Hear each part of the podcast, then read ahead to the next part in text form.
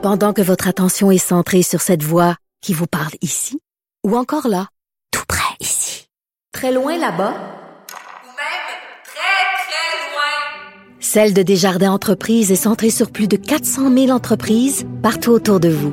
Depuis plus de 120 ans, nos équipes dédiées accompagnent les entrepreneurs d'ici à chaque étape pour qu'ils puissent rester centrés sur ce qui compte, la croissance de leur entreprise.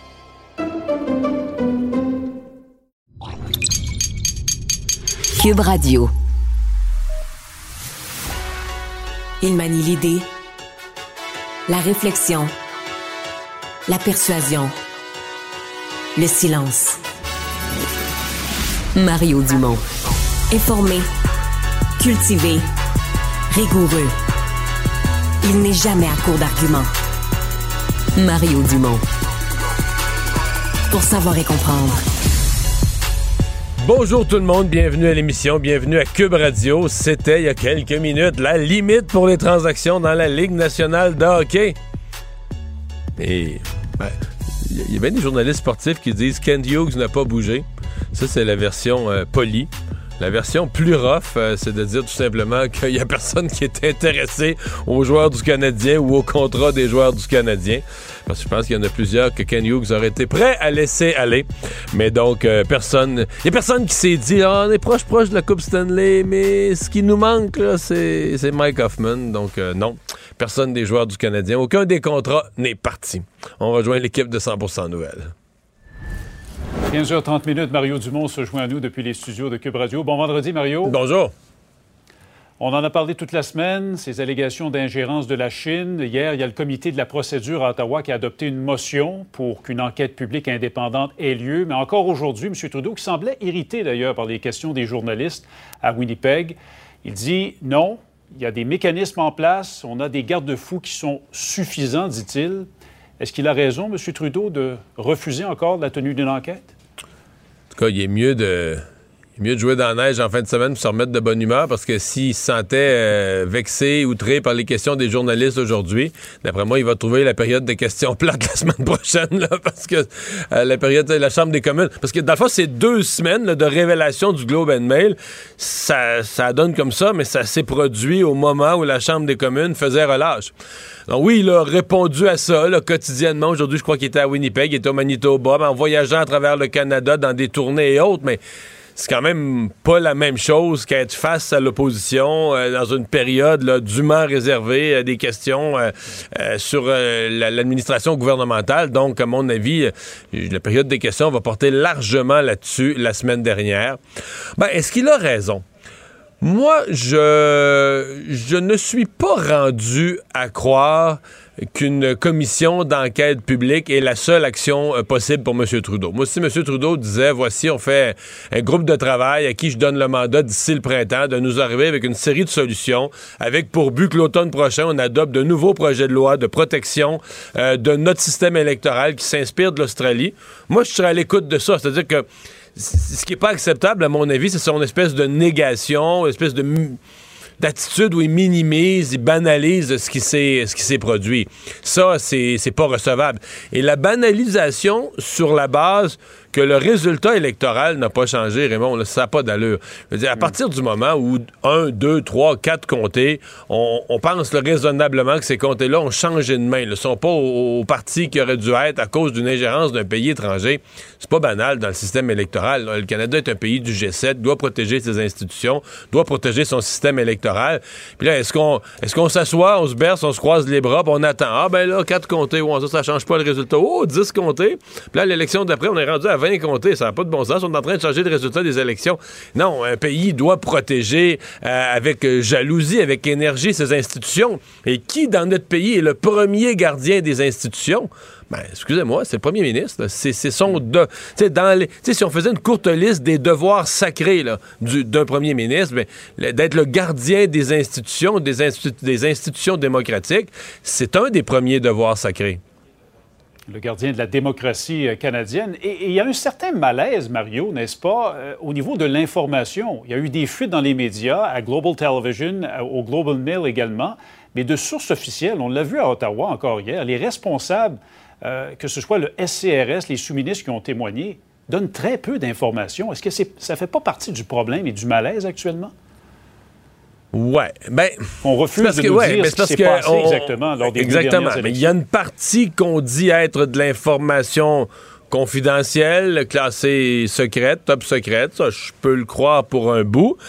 Mais en même temps, dans les principes de protection de nos institutions démocratiques, il devait être, ce qui était le principe de base, c'est que même les partis d'opposition, en cas d'ingérence ou de constatation d'une ingérence, même les partis d'opposition devaient être avertis, ensuite le public. Et c'est là que le rapport cette semaine euh, de M. Rosenberg, euh, moi, m'a laissé sur mon appétit, parce qu'on a laissé entendre, non, si ça change pas le résultat de l'élection, oh, il n'y a pas lieu d'en avertir le public. le critère pour en avertir le public, OK, parce qu'on va avertir. Le jour où on va avertir le public, on va avertir le public, écoutez, on a eu un gouvernement conservateur à cause d'une ingérence étrangère, ça aurait dû être libéral, ou l'inverse, on a eu un gouvernement libéral à cause d'une. Je OK, on, attend d'avoir ce qui on a serait. l'impression que la barre est très, très haute. Ben oui. En fait, ce serait la plus grosse crise politique de l'histoire du pays. Imaginez, imaginez un instant si on apprenait que le résultat d'une élection, donc le choix du gouvernement au Canada, n'est pas le résultat d'une volonté démocratique saine, mais le résultat d'une volonté démocratique manipulée par une puissance étrangère. À mon avis, on serait à présence de la plus grosse crise politique depuis la Confédération, depuis 1867. Est-ce que est-ce que c'est ça le critère? Est-ce que en bas de ça, en bas de ça, on fait rien, on n'avertit pas la population, on n'avertit pas les partis d'opposition? Il y a quelque chose de complètement malsain, il y a quelque chose de complètement dysfonctionnel dans, dans ça. Donc, c'est M. Trudeau qui doit réconcilier tout ça. Donc, je reviens à ce qu'on se disait en début de discussion. Je ne pense pas qu'il y ait pour lui un corridor unique. Il faut qu'il fasse une commission d'enquête. Mon avis, il faut qu'il pose des gestes significatifs. Euh, qui sont pas des gestes partisans, des gestes qui font participer l'opposition, qui montrent que les institutions démocratiques, lorsqu'on débat des élections, lorsqu'on débat des institutions démocratiques, on le fait avec les autres partis. Alors c'est là, que M. Trudeau va devoir trouver euh, le chemin pour redonner confiance. Et comme vous l'avez dit, c'est loin d'être réglé. On n'a pas fini d'en entendre parler avec la Chambre des communes qui va reprendre ses travaux la semaine prochaine. Vous parlez des transferts en santé aussi parce qu'un peu plus d'une semaine, Mario, après la rencontre des ministres euh, de la semaine passée, les ministres fédéraux avec leur vis-à-vis du gouvernement Legault, Québec a écrit à Ottawa, on a envoyé une lettre au gouvernement fédéral et c'est le ministre des Finances, M. Girard, qui, qui pose ces conditions finalement à Ottawa pour qu'il y ait éventuellement peut-être une entente de principe. Oui. Mais Raymond, le signataire est quasiment aussi symbolique que le contenu de la lettre d'une certaine façon. Le fait que le fait qu'on ait donné la pôle dans ce dossier-là à Éric Girard, là, bon, qui co-signe avec les autres, mais qu'on ait donné la pôle à Éric Girard, c'est c'est pas euh, pas un hasard. Même le ministre de la santé, on a du côté de François Legault, on n'a pas voulu que Christian Dubé soit présent à la rencontre avec le ministre fédéral de la santé pour mettre une espèce de rideau de fer pour dire non on, discute pas de la santé avec le fédéral, puis Christian Dubé va pas euh, discuter de son plan ou faire des compromis sur son plan ou expliquer son plan au fédéral. Christian Dubé a son plan. Voilà. Christian Dubé a son plan. Euh, il est sur papier. Là. Si, le fédéral en veut une copie, on peut leur en donner une. Euh, on veut l'argent pour le faire et c'est sans condition. Et hier, quand la question a été posée à François Legault, il a répondu très très bon enfant, mais deux fois dans sa réponse, sans avoir un ton agressif, deux fois dans sa réponse, il a dit sans aucune condition. Euh, donc, euh, il y a une petite partie de bras de fer qui se joue. Disons une chose, Raymond. À partir du moment où le fédéral a réglé avec toutes les autres provinces, si le fédéral veut se plier, dire regarde, on veut pas de trouble, puis euh, on va lui donner le go ce qu'il veut, on va lui donner son chèque, le fait que les autres provinces soient réglées, ça donne un petit peu de marge de manœuvre au gouvernement fédéral parce que ça ne crée pas un précédent. Les autres, les autres ont déjà signé de, plein gré une entente. Ils ne sont pas fait tordre le bras, ils l'ont signé. Puis là, ben, le Québec aurait son entente. Donc, euh, ça donnerait peut-être à Ottawa une petite marge de plus. Maintenant, est-ce que M. Trudeau va vouloir, parce qu'à un moment il y a un choix politique, est-ce qu'il va vouloir ce bras de fer avec Québec pour imposer certaines de ses conditions ou ça, euh, ça, va être, ça va être à voir. Mais est-ce que le gouvernement fédéral est prêt à aller au bout de son raisonnement et dire, nous, si, Québec accepte pas nos conditions, on verse pas l'argent? Et là, euh, je veux dire, euh, je sais pas comment les Québécois réagiraient, mais peut-être certains députés libéraux de l'équipe de M. Trudeau au Québec, euh, si le Québec est privé d'un milliard pour la santé, puis qu'on a des listes d'attente, puis toutes sortes de problèmes en santé, les députés libéraux de M. Trudeau vont, vont se faire chauffer les oreilles dans leur comté et dire, hey, là, on paye des impôts à Ottawa, c'est quoi le niaisage que vous ne nous renvoyez pas notre argent? Tu sais, c'est une vraie jeu de politique avec tout ce que ça comporte. Effectivement. Parlant d'argent, les baisses d'impôts promises par le gouvernement de la CAQ, euh, il y a des gens qui disent que ça va nuire aux négociations avec les syndicats de la fonction publique. Vous avez posé la question d'ailleurs à Sonia Lebel ce matin euh, à ton émission, Mario. On peut écouter un extrait de ce qu'elle a dit là-dessus. Les baisses d'impôts, euh, elles, elles vont être calculées, elles vont être annoncées potentiellement dans le prochain budget. Et j'ai fort confiance en mon collègue Éric Girard pour s'assurer que tout ça balance. Il y a nos enseignants, nos infirmières également qui vont en bénéficier. Donc, je pense que c'est bon pour tout le monde. Maintenant, il ne faut pas y voir des vases communicants. C'est pas parce qu'on ne baisserait pas les impôts qu'on n'aurait pas un fort souci de saine gestion des finances publiques, de toute façon, dans le cadre financier. Ils peuvent faire les deux? Ben, c'est, en fait, c'est, ce qu'ils veulent faire. Ils vont faire les deux. Est-ce que, la grande question, c'est est-ce que ça complique les négociations? Moi, ma réponse, ça serait un petit peu. Parce que les, les, les syndicats veulent pas de baisse d'impôts. En même temps, tout le reste de la population qui, qui travaille pas dans le secteur public, on est pas fou non plus. On comprend bien que les syndicats veulent, ils veulent pas qu'on enlève de l'argent, de, ils veulent qu'il n'y ait pas de baisse d'impôts parce qu'ils veulent pas qu'on enlève, de l'argent de la grosse sacoche parce qu'ils veulent se distribuer plus d'argent, ils veulent des, hausses de salaire plus grandes. Tout le monde comprend ça. Moi, ce qui, moi, si j'étais Sonia Lebel, ce qui m'inquiéterait le plus là, c'est le comité sur la rémunération des députés. Ça, à mon avis, ça risquerait de bousiller. Si on donnait un 10, 12, 15, 18, 22% aux députés, ça risquerait de bousiller bien plus la négociation avec le secteur public que la question des baisses d'impôts. La question des baisses d'impôts, je pense que les syndicats vont vont faire leurs critiques, vont dire qu'il ne fallait pas baisser les impôts, le gouvernement va baisser les impôts dans, le budget. Je pense pas que ça va avoir un réel impact. Dans le fond, ce que euh, Sonia Lebel dit, c'est moi là, pour ma négo, le ministre des Finances, il m'a donné une marge de manœuvre. le, montant est secret, mais euh, le premier ministre, le ministre des Finances a donné à Sonia Lebel une enveloppe de dire, regarde, pour la rémunération, je sais pas, moi, as un milliard de plus pour régler la, la rémunération, pour donner des augmentations à l'intérieur de cette enveloppe-là, arrange ça, donne tant aux uns, tant aux autres, ou donne quelque chose, va en chercher de l'autre main. Mais voici ton enveloppe avec laquelle il faut que tu t'arranges. Et ce qu'elle dit, dans le fond, c'est que les baisses d'impôts. Dans cette enveloppe-là, c'est déjà budgété qu'il y a des, qu'il y a des baisses d'impôts. Promise, hein, faut quand même dire. L'argumentaire d'Éric Girard, je l'ai reçu la semaine passée, l'argumentaire d'Éric Girard est intéressant. Il dit, ouais, mais non seulement nous, on respecte notre engagement de baisser les impôts, mais il y a deux autres partis, les libéraux et les, conservateurs. Donc, il additionne les votes de tous les partis qui avaient promis d'une manière ou d'une autre des baisses d'impôts à la dernière élection. Puis, on arrive à la conclusion que les deux tiers des Québécois en avaient souhaité des baisses d'impôts. Donc, il est fort légitime de le faire.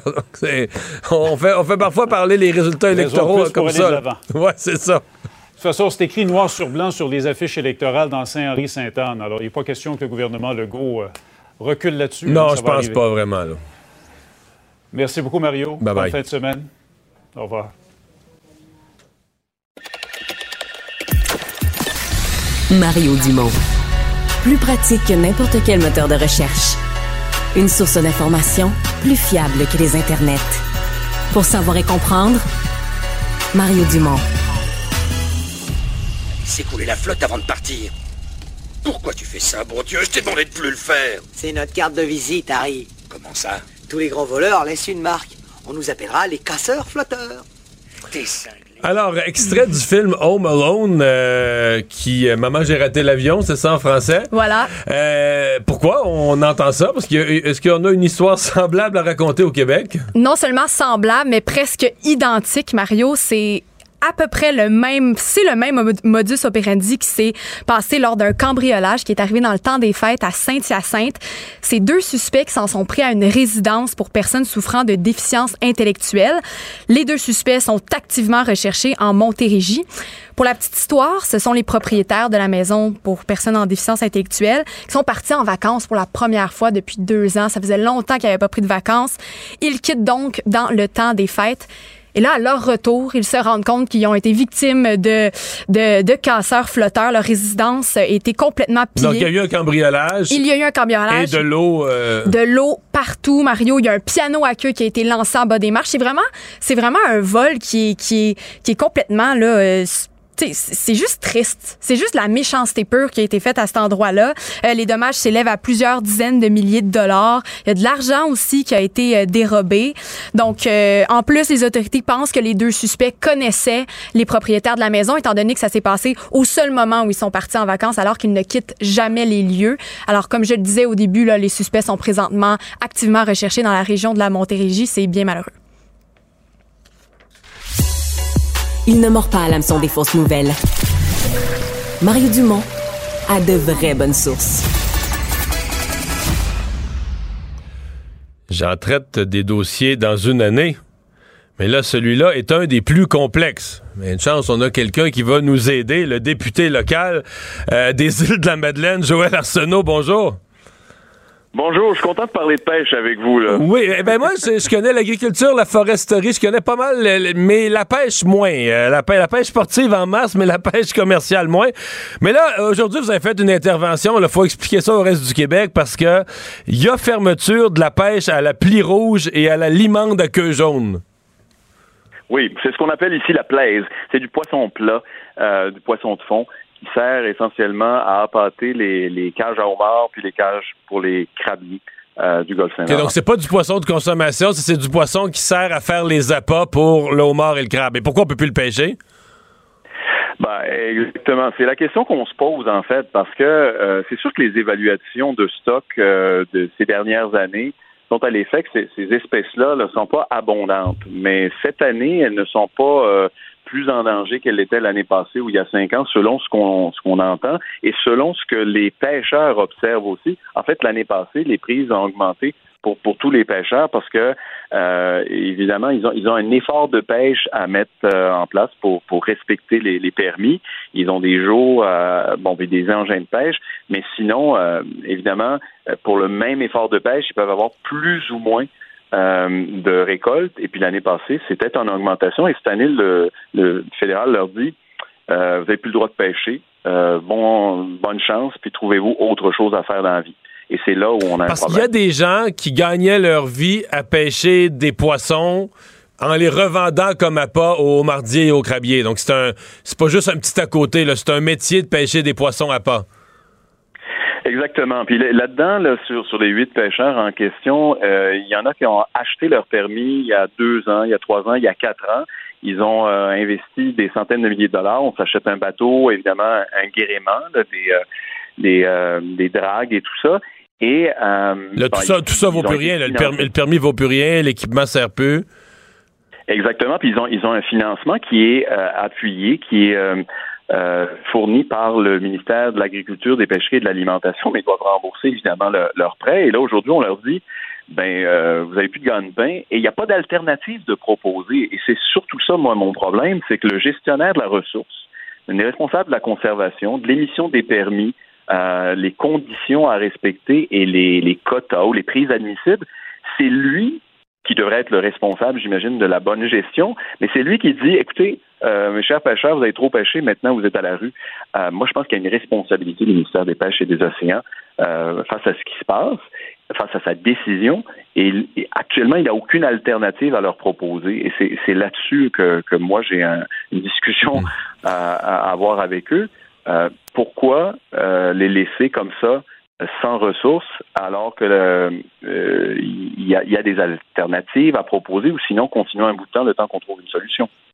Ouais, euh, là, je, comprends bien pour ces gens là, qui pêchaient euh, la plie rouge et l'aliment à queue jaune, mais si ces poissons sont les appâts pour les homardiers, pour les crabiers, est-ce que ça veut dire qu'on va avoir des problèmes? On n'aura pas d'homards, pas de crabes cette année? quelle est l'alternative pour les pêcheurs d'homards? Oui, ben ça pose un problème. Ça va augmenter les coûts pour euh, les pêcheurs de homards et de crabes, ça, définitivement, parce que lorsqu'il n'y a pas, et il n'y a jamais, euh, ces dernières années, il n'y a pas eu suffisamment d'appât local pour pouvoir fournir l'ensemble des pêcheurs de crustacés. Donc, ils doivent déjà importer euh, au-delà de 50% des appâts euh, de l'Asie ou de la mer du Nord, des, pays. Pour pêcher du homard aux îles de la Madeleine, il faut faire venir son poisson à pas d'Asie. Absolument, absolument, c'est malheureux. Il n'y a aucune, aucune sorte de poisson à chair blanche qu'on peut pêcher quelque part euh, dans les environs. Mais euh, je vous avoue, quand on regarde ça, on se dit, mon Dieu, où allons-nous? Mais il y avait de la pêche aux poissons pélagiques, ce qu'on appelle la, la, pêche pélagique, c'est le hareng et le maquereau. Et ces deux espèces-là euh, sont, euh, sont au plus bas. Elles ont migré, dans le cas du maquereau, vers le nord parce que l'eau s'étant réchauffée dans le sud du golfe. Ils ont migré vers le nord. Il y en a de moins en moins. Alors, euh, ce qui nous restait, c'est le poisson de fond. Puis là, on vient d'avoir un moratoire sur le poisson de fond. Alors, il va falloir aller chercher l'appât euh, dans les pays étrangers jusque dans jusqu'en Asie, jusqu'en Chine augmentant donc le coût euh, de production pour les pêcheurs de et donc ben là euh, euh, les pêcheurs de par exemple du Maine ou du, Nouveau est-ce que c'est ils ont le même problème? Définitivement que les problèmes sont similaires d'une flottille à l'autre dans, toutes les maritimes, dans tout, dans tout l'Atlantique. D'ailleurs, il y a tout un débat à faire sur les appâts alternatifs. Il y a des projets actuellement en cours pour utiliser les produits du phoque, du loup marin, qui est en surabondance pour pouvoir euh, faire des appâts euh, différents qui seraient tout aussi appréciés probablement par, euh, par le, le homard mais on n'en est pas tout à fait à une recette parfaite. On, travaille encore là-dessus dans, plusieurs entreprises et laboratoires. Hmm. Donc, ben voilà. Donc, vous avez fait une intervention aujourd'hui. J'ai vu que votre le, chef du bloc québécois était aussi. Donc, votre intervention s'adresse à Pêche et Océan Canada. Pourquoi une révision de la décision? Ben, en fait, ce qu'on veut surtout, c'est à partir du moment où ils ont pris la décision, puis il faut quand même que je vous dise ce qu'on dit, les, propres évaluations du ministère des Pêches et, des Océans, c'est que euh, les stocks de limande à queue jaune et de plis rouges euh, ont un niveau de mortalité naturelle élevé et que la pêche ne leur impose que de très faibles niveaux de mortalité. Ça, c'est tiré d'un rapport de biologistes de pêche et océan. Et malgré ça, on fait porter le fardeau euh, des stocks qui sont en, diminution depuis quelques années sur les pêcheurs sans leur donner d'alternatives. Et les alternatives, ça pourrait être, par exemple, d'aller pêcher le sébaste. Le sébaste, qui est en recrudescence, c'est une des espèces qui s'est rétablie suite à un moratoire en 92. Et là, ça fait des années qu'on dit, mais quand est-ce qu'on va pouvoir aller le pêcher? Quand est-ce qu'on va pouvoir aller le pêcher? Ces pêcheurs-là sont prêts à y aller, mais on retarde l'émission de permis. Moi, je pense qu'on aurait pu faire joindre euh, euh, finalement les deux euh, les deux dossiers puis dire si on vous prive d'un revenu dans la pêche au poisson de fond, mais on va en même temps distribuer des permis pour que vous puissiez aller pêcher le sébaste qui est de plus en plus abondant aujourd'hui. Et là, on dit bon, on va, on va y arriver, mais plus tard. Et le plus tard, ben, ça laisse évidemment plusieurs mois, sinon des années, à des pêcheurs qui n'ont pas aucun revenu et évidemment un endettement qui est important. Et ça, c'est un modus operandi qui a été utilisé l'année passée par le même ministère des pêcheries euh, fédérales avec des pêcheurs de hareng et de macron en Gaspésie. Il y en avait à peu près ça, là, une quinzaine de pêcheurs à qui on a dit 48 heures avant le début de la pêche, c'est terminé, nos évaluations de la biomasse ne sont pas euh, concluantes, donc trouvez-vous un autre métier. Ouais, c'est ce qu'on leur avait dit, euh, littéralement, c'est même pas une blague, on leur avait dit trouvez-vous un autre métier, là.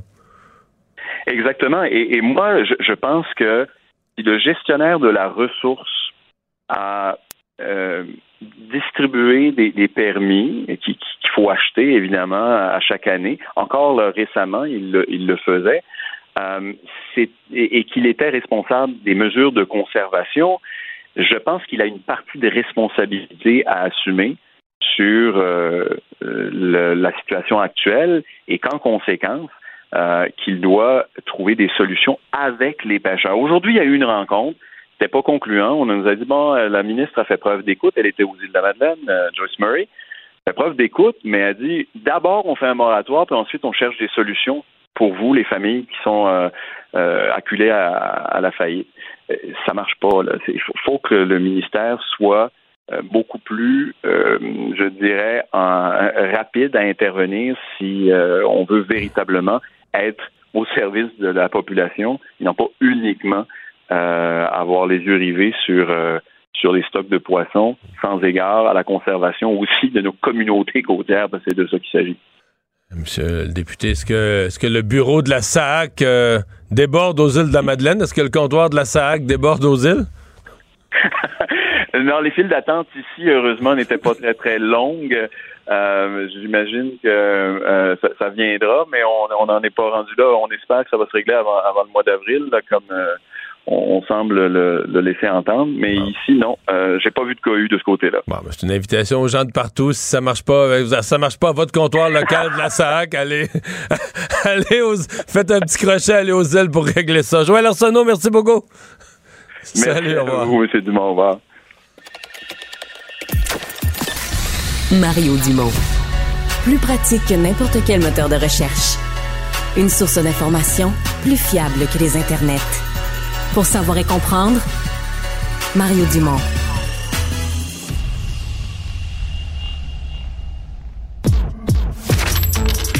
Économie, finance, affaires, entrepreneuriat. Francis Gosselin. Bonjour Francis. Salut Mario. Alors c'était une grande annonce dans le dernier budget fédéral, le CELI App, euh, ce, ce, CELI nouveau genre, euh, revu et amélioré, mais spécifiquement euh, qui s'adresse aux gens qui vont devenir les acquéreurs d'une première propriété. normalement, l'année financière, du, la nouvelle année financière du gouvernement commence le 1er avril. Certains avaient conclu que au 1er avril, le CELI App serait prêt. Et ben, il sera pas prêt. Non, eh ben, il sera pas prêt, notamment Mario, parce qu'en fait, les institutions financières n'ont pas vraiment eu les informations au bon moment, ce qui fait, qu'en sorte qu'on n'est pas capable, euh, au niveau des, des banques et, de Desjardins, là, notamment, de d'avoir préparé l'infrastructure technologique pour accueillir ces dépôts-là. Et donc, essentiellement, le produit, le produit financier ne, ne sera pas offert le 1er avril. Et en fait, ce qui est un peu plus préoccupant, c'est qu'on ne sait pas exactement quand ça sera offert. Euh, donc là, euh, on invite évidemment les individus qui souhaitaient euh, se prémunir de cette mesure-là à mettre de l'argent peut-être dans un compte d'épargne ou ailleurs, mais en gros, le produit au mieux sera offert à quelque part cet été ou au pire avant la fin de l'année, mais encore une fois, on n'a pas vraiment de date fixe pour le lancement de ce produit-là. Donc c'est comme un petit peu un coup manqué. Tu sais, Mario, moi-même, j'ai fait de nombreuses chroniques au sujet que le 1er avril, ce serait disponible. C'était bien excitant. En fait, le 1er avril, ce ne sera pas possible de, de, mettre de l'argent dans un compte Filiap, malheureusement. Parce que c'est, il n'y a pas, euh, ça vaut la peine d'attendre. Il n'y a pas d'ambiguïté sur le fait que c'est très avantageux. Euh, c'est très, très avantageux, Mario. En fait, ça fonctionne euh, comme un, mix entre un REER et un CELI, c'est-à-dire que la personne qui va mettre de l'argent dans un CELIAP va pouvoir demander euh, donc le remboursement de l'impôt correspondant. Donc, c'est comme une diminution euh, du revenu. Donc, c'est très intéressant. Et au moment où on va sortir l'argent pour acheter une propriété, on n'aura pas à rembourser cet argent-là. Donc, c'est essentiellement comme si le gouvernement fédéral vous faisait un cadeau d'impôt qui va vous permettre de mettre de l'argent en mise de fonds sur une propriété, mais qui essentiellement euh, n'aura jamais à être remboursé. Donc, on compare souvent avec le RAP, le régime d'accès à la propriété, qui euh, oblige les, détenteurs à rembourser sur une période de 15 ans. Ben ici, c'est un pur cadeau du fédéral qui va essentiellement euh, donner de l'argent aux nouveaux acheteurs là, indirectement pour euh, mettre des mises de fonds. on, on pense que ça pourrait faire augmenter, juste cette mesure-là, ça pourrait faire augmenter assez significativement le prix euh, des premières propriétés, Mario, parce que finalement, ça va être beaucoup plus d'argent, beaucoup plus abondant euh, pour les ménages canadiens. Donc, c'est bien du point de vue individuel, mais c'est vraiment une drôle de mesure du point de vue euh, collectif. ouais. Ouais. Mais est-ce que la question que je me posais, est-ce qu'il y a tant de jeunes là de, de, parce que je veux dire si on on a on réfléchit à acheter une propriété, la probabilité, c'est qu'on a en bas de 35 ans. Il y en a-tu tant que ça qui ont les moyens, qui ont une marge de manœuvre à la fin de leur année, une fois tout payé, là, euh, pour libérer 8000 dollars? Ben, oui puis non, Mario. Tu peux avoir de l'argent que tu économisé déjà depuis de nombreuses années, par exemple dans un CELI ou dans un REER, que tu vas juste convertir.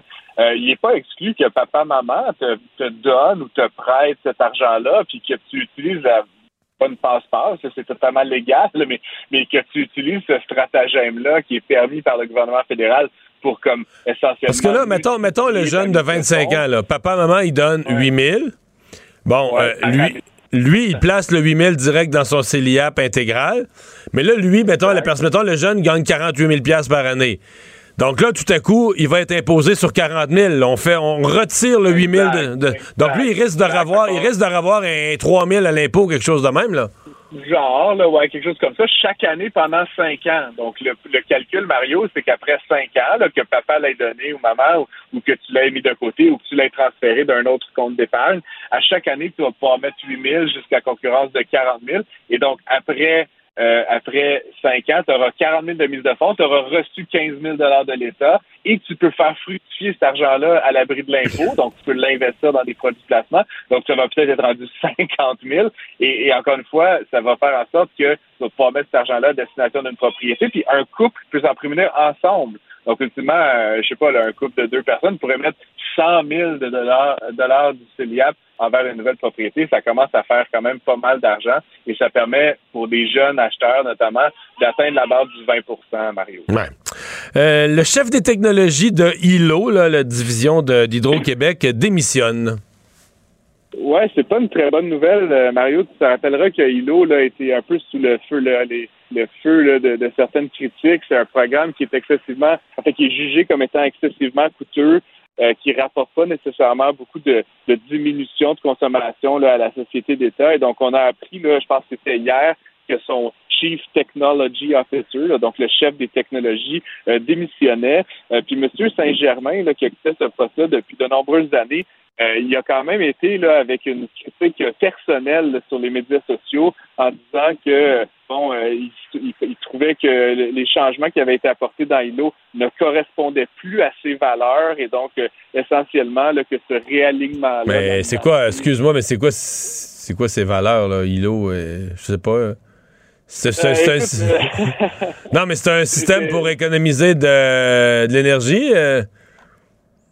Oui, oui, effectivement, mais donc essentiellement, là, je pense qu'il y avait toute une, ambiguïté, Mario, à savoir si ILO devait agir comme une société d'État ou comme une société euh, qui, qui est essentiellement privée. Là, tu sais, c'est un, peu une ambiguïté là, concernant tu sais, cette, cette, identité euh, mitoyenne entre une activité commerciale qui était un peu je dis pas, Mario, si tu as vu les publicités d'ILO, mais tu sais, ça, se veut très agressif en matière de marketing, de vente, de service à la clientèle, etc.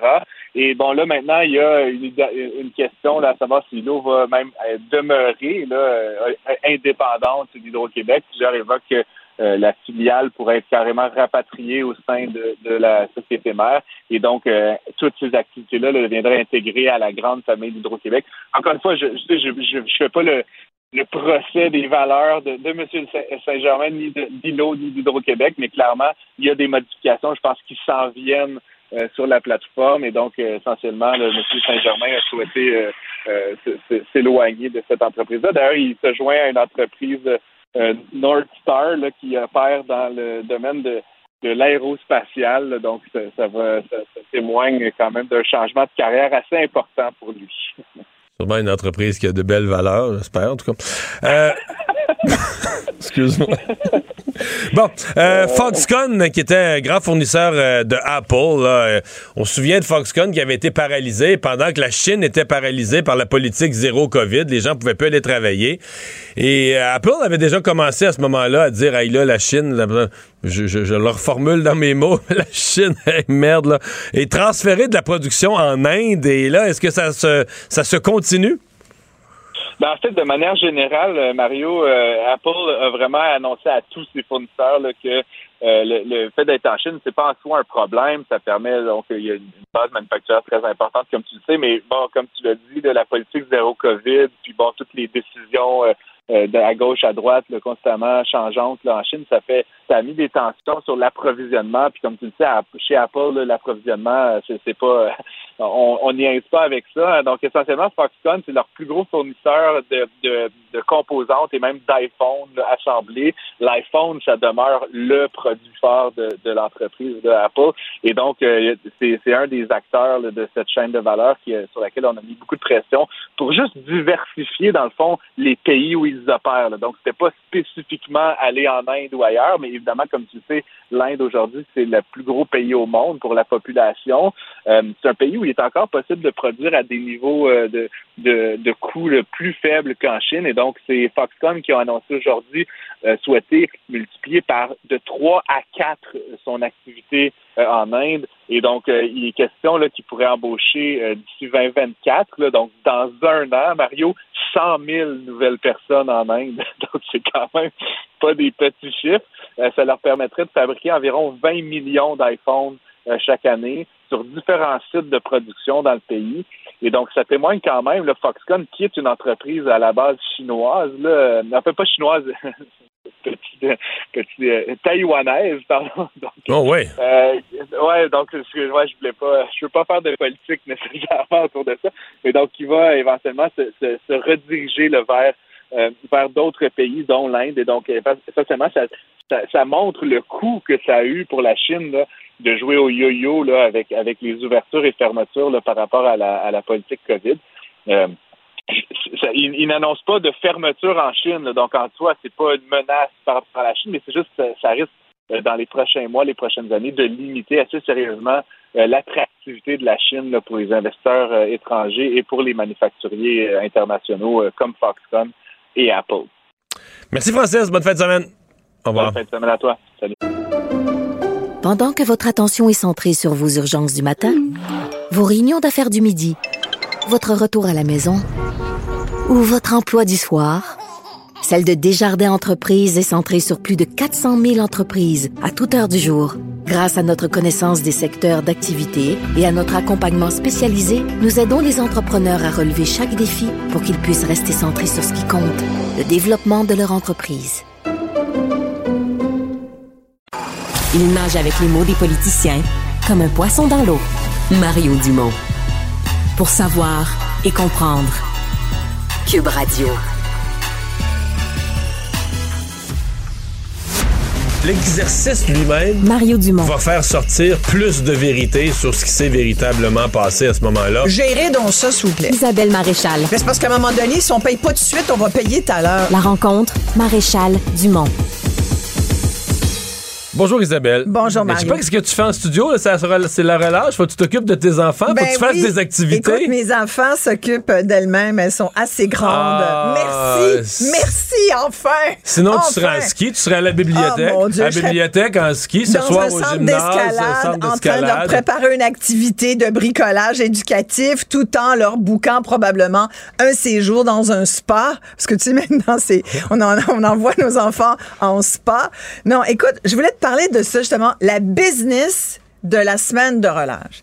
D'abord, il faut se souvenir, la semaine de relâche, c'est pas quelque chose qui a toujours été là. La preuve, on se souvenait que toi puis moi, quand on Mais était... Moi, je me souviens que c'est arrivé pendant mes études. Là, tu as vérifié l'année, mais je m'en souvenais plus. mais- 1979. Cette affaire-là nous est arrivée. Dans certains pays d'Europe, apparemment, euh, et, et aux États-Unis, ça a l'air que dans les années 30, 1930, là, il y en avait quand il commençait à y avoir du répit scolaire et tout.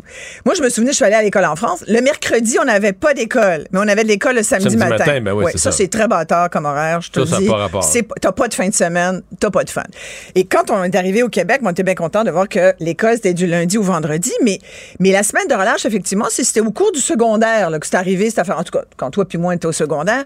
Là, aujourd'hui, c'est c'est une vague, un tsunami d'activités qui emporte les parents du Québec.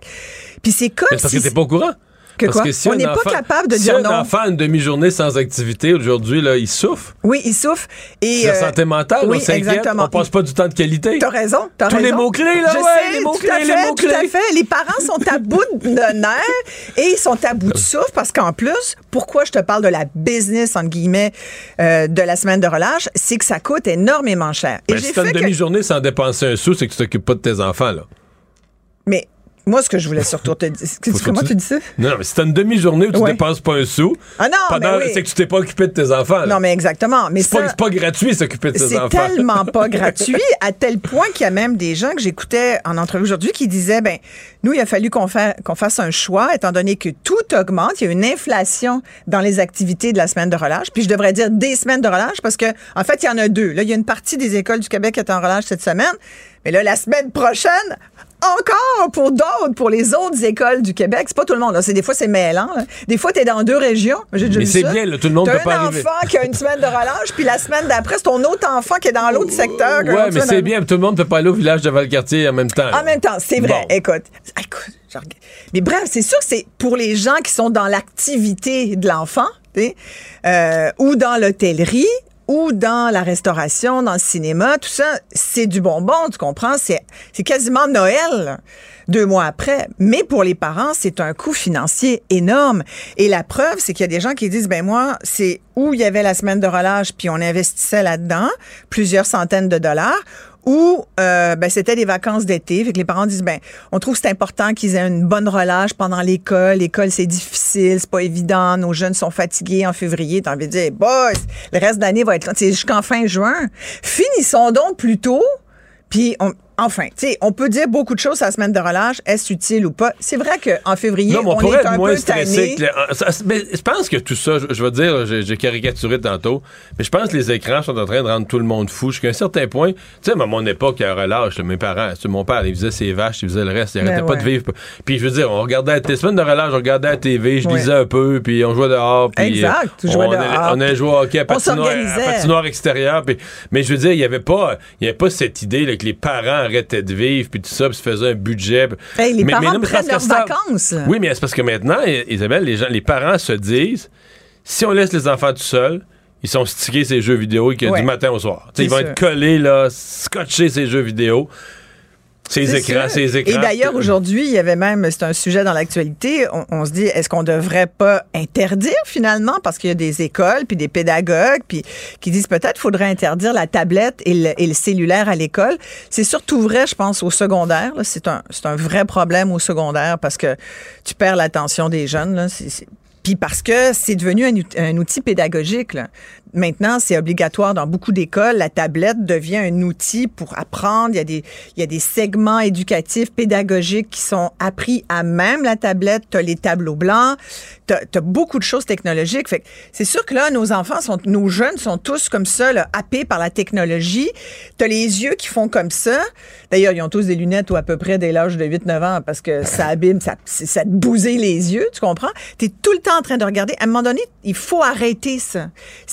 Et ça, il y a un lien, je voulais le faire justement un petit peu plus tard sur, sur la tablette et la techno, mais tu sais, dans la catégorie dire, on est aussi des éducateurs, tu sais, on n'est pas juste des, des, des, des géos, là, tu sais, à les organiser puis à faire haut les mains, là, tu sais, puis les petits amis, là. Moi, j'ai des, je connais, j'ai des copines, ils appellent leurs- leurs enfants les petits amis, là. C'est comme à la garderie, là. Hey, voyons donc, t'es le parent. Le parent peut et doit, à un moment donné, mettre des balises et dire non, non.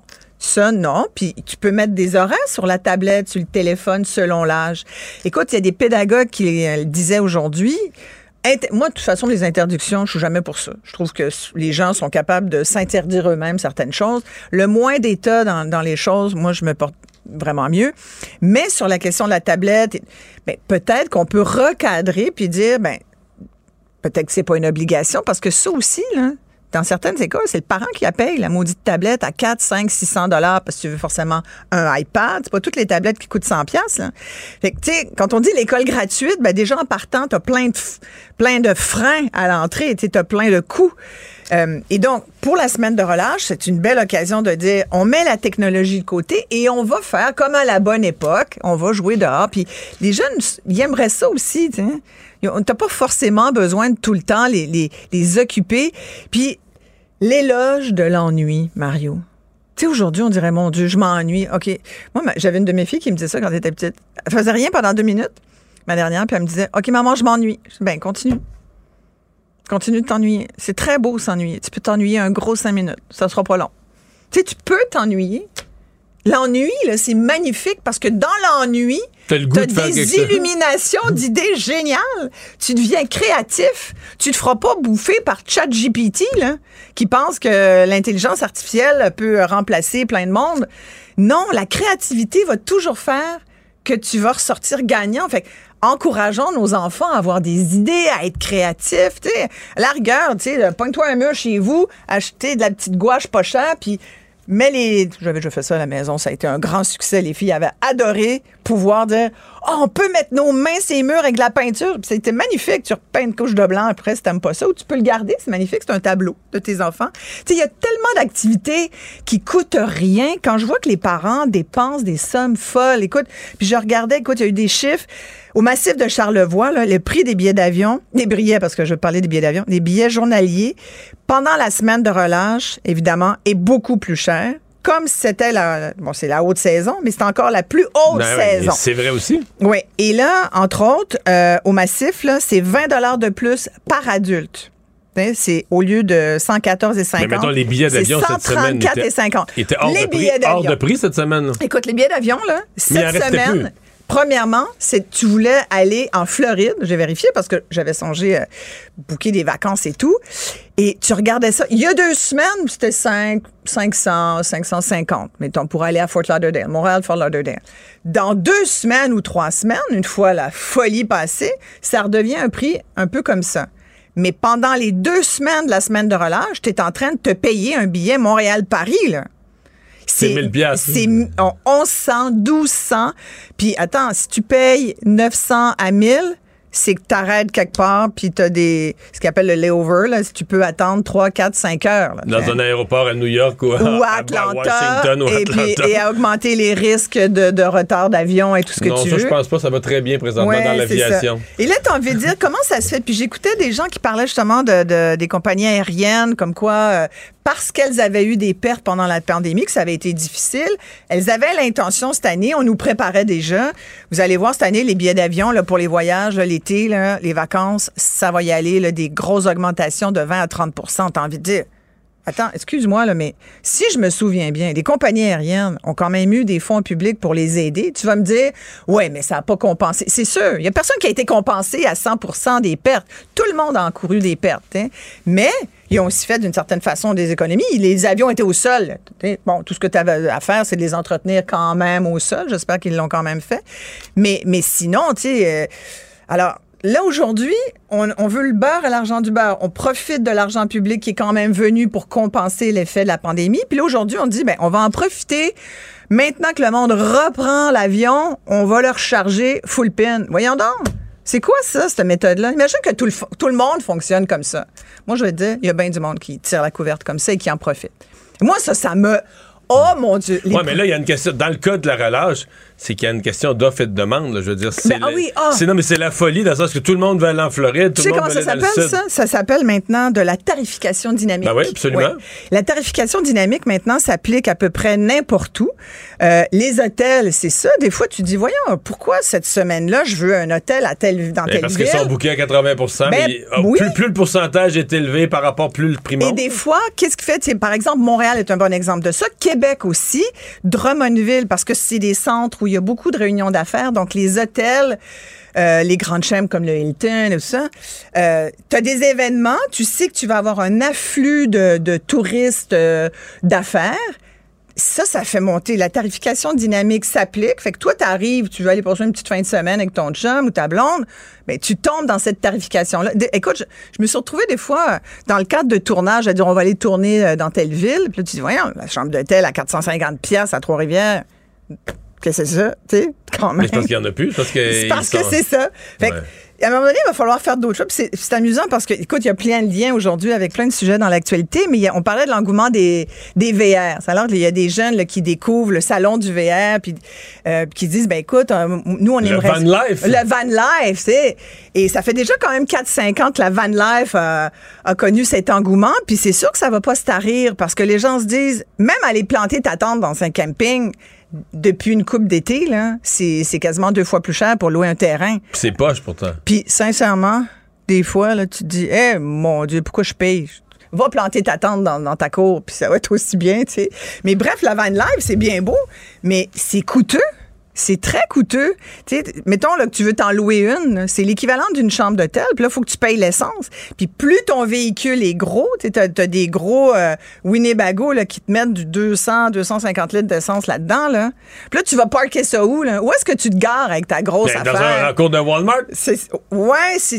C'est On a-tu le droit ben oui, encore? ben oui, Walmart t'accueille. Mais c'est, je Hey, pense que c'est beau, là, t'arrives, mettons, à Drummondville. magnifique. En dessous du lampadaire. Dans le cours du Walmart, ben là, le, en dessous du lampadaire, c'est juste féerique.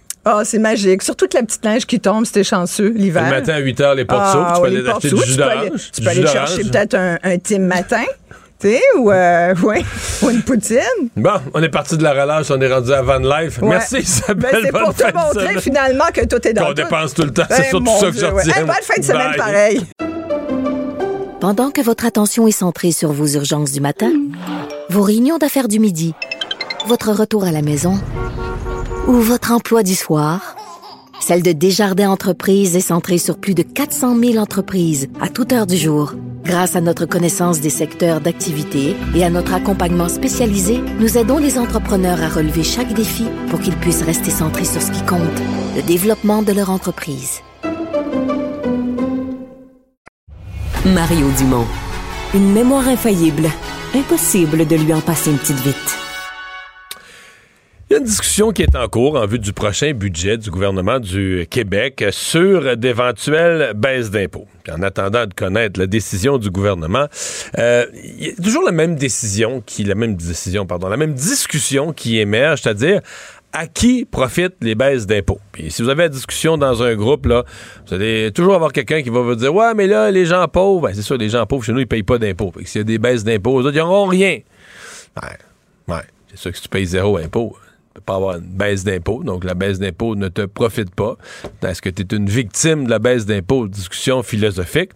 Euh, mon prochain invité s'est amusé aujourd'hui euh, sur euh, les réseaux sociaux à publier des chiffres et des réflexions sur cette question à qui profitent les baisses d'impôts? Vincent Gelozo, économiste senior à l'Institut économique de Montréal, professeur au George Mason University. Bonjour.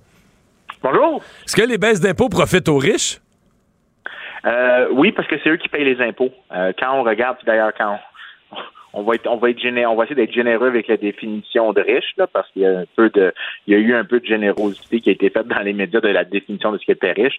Mais ceux qui payent, qui ont un revenu brut d'en haut de 70 000 dollars, euh, contribuent à peu près 65-66% de tous les revenus de l'imposition sur le revenu. Donc, l'État collecte des gens qui font 70 000 et plus plus de 65% des revenus de l'impôt sur le revenu. C'est quand même assez considérable. Donc, c'est un peu normal que s'il y a une baisse d'impôt, ce sont des individus qui font en haut de 70 000 qui vont contribuer, euh, qui vont recevoir le, le plus gros allègement fiscal. Donc, il n'y a, pas, euh, y a pas une grande profondeur philosophique à dire que... euh, Est-ce que c'est injuste? euh, écoutez, euh, la question de, de juste et injuste est un peu euh, est un peu triviale de la manière dont c'est présenté présentement au Québec, parce qu'il faut aussi souligner que il y a aussi la question des impôts nets. Euh, il y a des gens qui contribuent, oui, à, à ce qui doivent payer des impôts à 70 000, mais ils reçoivent aussi des transferts directs ou indirects qui euh, font- qui ont un qu'il faut mettre au net. Ben, au Québec, au. Québec, si vous avez un enfant en garderie, indirectement, vous recevez une énorme subvention sur chaque journée de garde. Euh, il y a des allocations familiales. Il y a, il y a plusieurs transferts gouvernementaux de toutes sortes. Exactement. C'est pour ça que quand on regarde environ euh, les impôts nets, donc c'est-à-dire tout ce qu'on on enlève transfert de l'impôt sur le revenu, euh, c'est euh, uniquement les, les plus riches qui contribuent, qui payent tous les impôts nets au Québec. Mais c'est vrai, c'est pas juste un truc québécois, soit dit en passant. C'est la même chose aux États-Unis, c'est la même chose en France, c'est la même chose en Grande-Bretagne. C'est la nature même de régimes fiscaux qui sont progressifs, où est-ce qu'on essaie de faire payer le plus aux plus riches.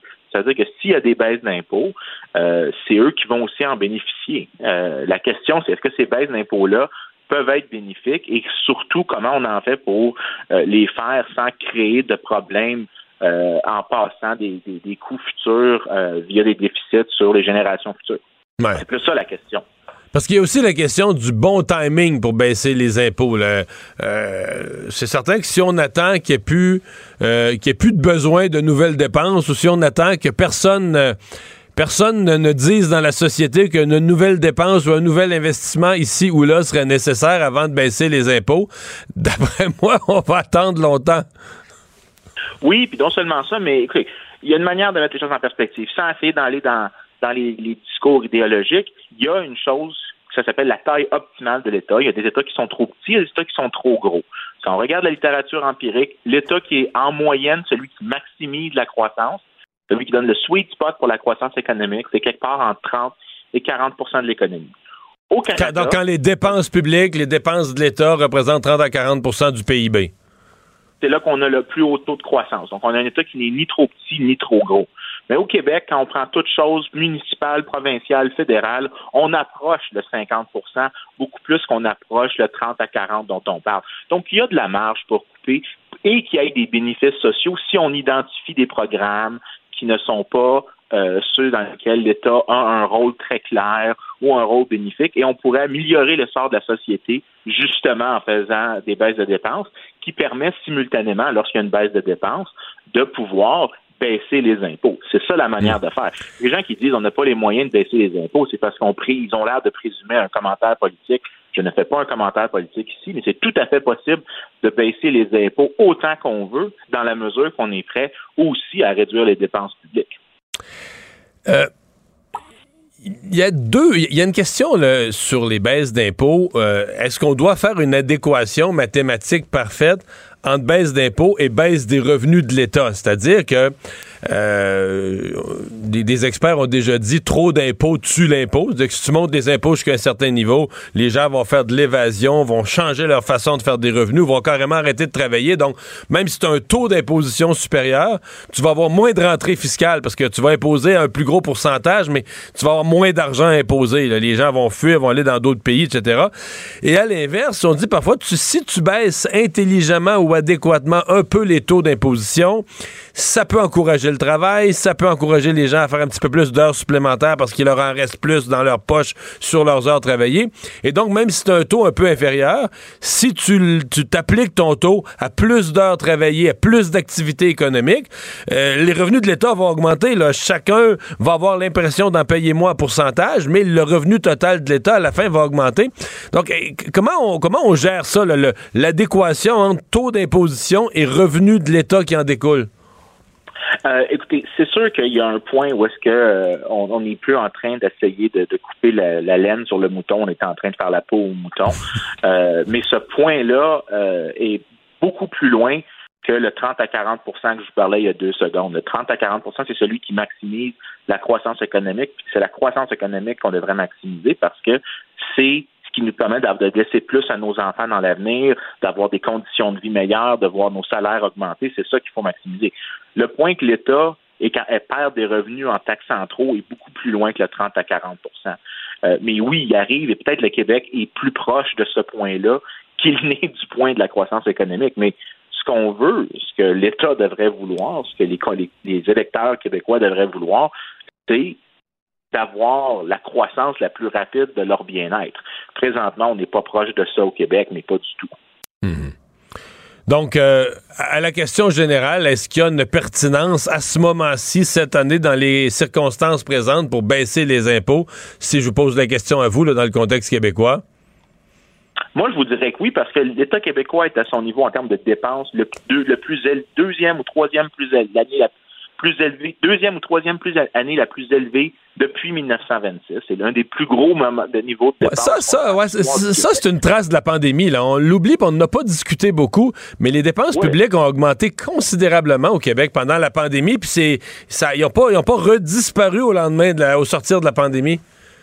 Non, effectivement. Moi, ce que je dis, c'est que c'est tout à fait possible pas de revenir, je suis pas en train de dire revenons en 1959 ou euh, à, 1904, à, 2003, je suis en train de dire juste revenir à, euh, à 2019.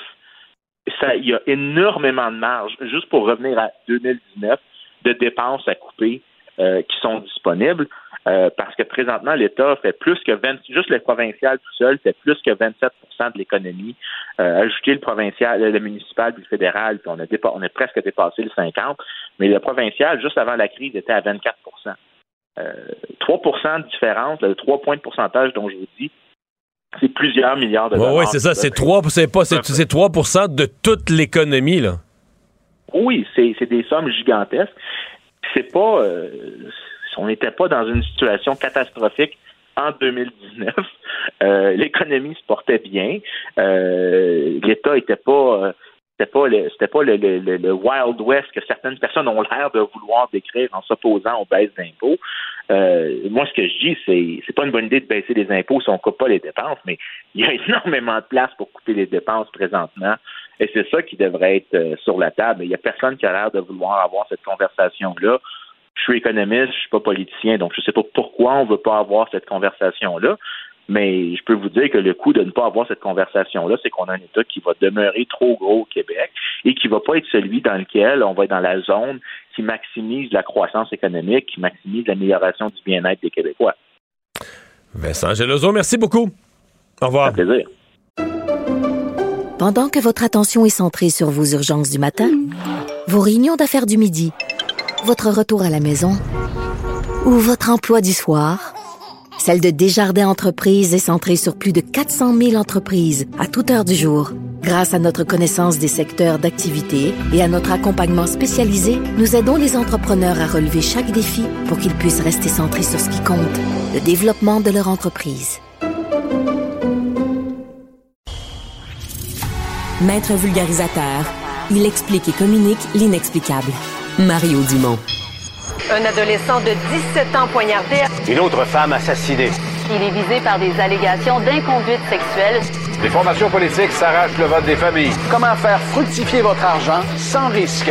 Savoir et comprendre les plus récentes nouvelles qui nous touchent. Tout savoir en 24 minutes. Avec Cybelle Olivier et Mario Dumont. Et en manchette, dans cet épisode, vente de cocaïne au Canada. Justin Trudeau, choqué, rectifie les faits. Un homme s'effondre après avoir attendu quatre heures dans la file de la SAC. Des mauvaises nouvelles pour Joe Biden aux États-Unis. Bienvenue à Tout savoir en 24 minutes. Tout savoir en 24 minutes. Tout savoir en 24 minutes. Bon après-midi, Mario. Bonjour. Alors, on débute avec cette nouvelle de vente de cocaïne au Canada. C'est une nouvelle qui a surpris tout le monde. L'entreprise canadienne Sunshine Earth Labs a déclaré qu'elle avait reçu la permission de Santé Canada pour légalement posséder, produire, vendre et même distribuer de la cocaïne. Là, évidemment, le premier ministre de la Colombie-Britannique l'a appris un peu en même temps que nous, David Ebay. Il s'est dit euh, étonné de la situation. Mario, tu le sais, c'est loin de faire partie des drogues en vente libre oui, au Canada. tout récemment. D'ailleurs, cette entreprise-là est sortie un peu de nulle part. On la connaissait pas vraiment. En tout cas, moi, d'être vraiment dans des... euh, Mhm. Mais depuis l'annonce du 31 du 31 janvier en Colombie-Britannique, comme moi, j'avais pas entendu le nom de celle-là en particulier. Et bien sûr, euh, comme présentement, ça soulève beaucoup de questions. Et Trudeau, Justin Trudeau lui-même, a eu tout un choc en entendant ça et a réagi très rapidement. Il a tenu à dire qu'il avait, euh, qu'il avait absolument aucune intention ni de permission du gouvernement de vendre de la cocaïne légalement et encore moins venant d'une compagnie qui en produirait à grande échelle. Donc là, le gouvernement a exigé à Santé Canada de, de, euh, de sommer Sunshine Earth Labs, la compagnie, de publier un nouveau communiqué pour corriger le tir avant la fin Parce de la que dans les, faits, dans les faits, le problème a l'air d'être le communiqué. là, il, a- Voilà. il existe des autorisations spéciales pour des entreprises de travailler, exemple, dans la recherche. Puis c'est ce qu'ils font Sunshine Earth Lab. Ils travaillent euh, sur différents projets. Je voyais même Oui, avec morphine, des, champignons, donc, puis tout ça. mhm. Donc sur la santé mentale, différents médicaments. Donc dans ce cadre-là, ils peuvent être autorisés à travailler avec de la cocaïne. Voilà. Pas en vendre au public. Euh, mais euh, la nouvelle, et je regardais ça tantôt, je faisais de la recherche avec le nom de l'entreprise, puis cocaïne. La nouvelle a fait le tour du monde. Là. La nouvelle a été diffusée comme... Ben, un peu comme une nouvelle bizarre, là, une insolite, là, mais en Europe, aux États-Unis. Mais Euh, telle qu'elle a été présentée par le communiqué à la base. Voilà. absolument. Alors, c'est ça qu'on peut imaginer que M. Trudeau, lui, là, il doit avoir euh, des, des, des retombées de ça, constater une, euh, une nouvelle qui fait le tour du monde, euh, des questions posées sûrement à Santé Canada, au gouvernement du Canada, donc devait rectifier le tir rapidement. Et à suivre, parce que s'ils ne répondent pas à la, à la demande à, à l'avant la fin de la journée aujourd'hui, ben, ils vont risquer de perdre leur licence. Mario, on se reparle d'un sujet dont on a parlé hier. C'est la fameuse SAC et ses files d'attente interminables. Et là, aujourd'hui, un homme s'est effondré après avoir attendu quatre heures au bureau de la SAC. Toi, Mario, euh, t'as déjà attendu bien longtemps dans les Ouais, files, hein? mais je veux dire, euh, oui, j'ai attendu pour les passeports, mais, mais euh, dans le fond, euh, c'est un risque qu'on court, là, que des gens, pas, ça peut ne pas arriver, mais rester très, très, très longtemps euh, debout, c'est un risque qu'on court. Et là, dans ce cas-ci, la personne, c'est Elle s'est effondrée, elle voulait pas perdre sa place. Il est arrivé à 7 heures du matin, euh, il peut pas aller aux toilettes, il dit qu'il a peur de perdre sa place. Euh, S'il sort, il a peur que quelqu'un euh, vienne prendre sa place. Il dit qu'il se sentait déshydraté. Euh, et là, c'est ça a pris à peu près un petit peu moins que, 5 heures avant qu'il tombe par terre. La sécurité s'est présentée, mais il explique que la sécurité le voyait un peu titubant, les gens alentour qui réagissent, qui le filment. Ça a pris un peu de temps avant que les gens commencent à réagir, peut-être même lui lui offrir une chaise.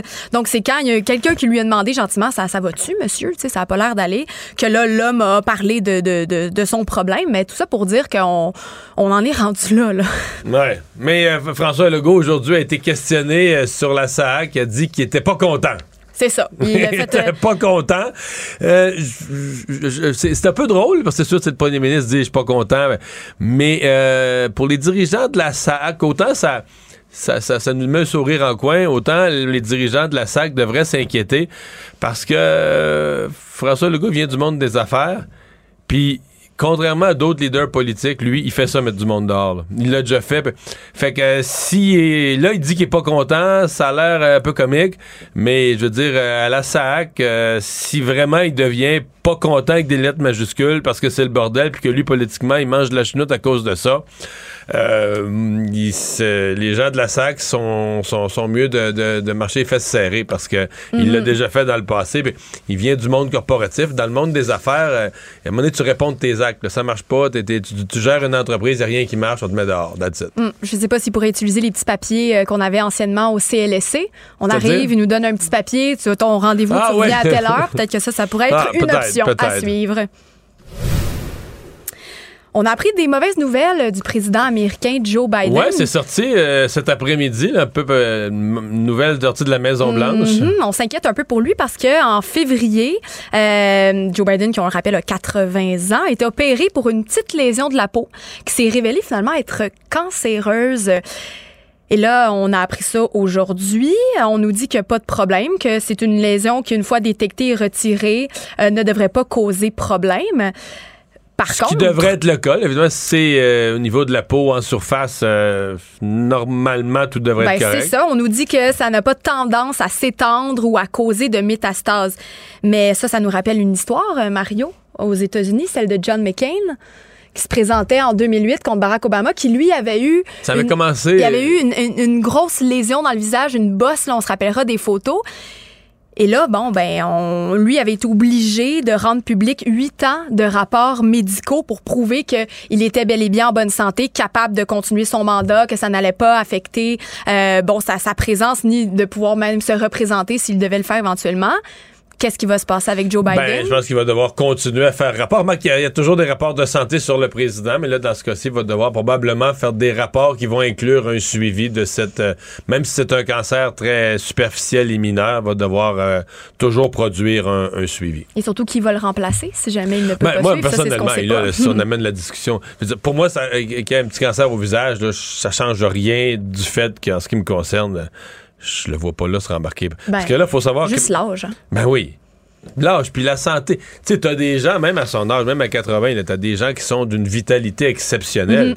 Mais lui, on peut pas dire, bon, intellectuellement, il a l'air, il a l'air tout là, mais, je veux dire, physiquement, il débarque de l'avion, on est tout nerveux. Moi, je regarde, moi, quand il Il descend. monte dans l'avion, on est Quand il descend ou qu'il monte dans l'avion, je regarde même pas, je regarde ailleurs parce que je viens mal, là, tu sais. Fait qu'on se dit, là, est-ce qu'il va vraiment. Parce que là, tu parles de faire la campagne, donc faire une année, là, complètement folle de tourner des Mhm. États-Unis d'un bout à l'autre pour aller chercher un autre mandat, pour refaire un autre 4 ans qui l'amènerait. à- dis, là, tu regardes le monsieur, son état de santé présentement, en tout respect, puis tu dis, OK, ajoute 5 années de plus. Hey, je, je, je, je comprends même pas qu'il y a une hésitation présentement, là.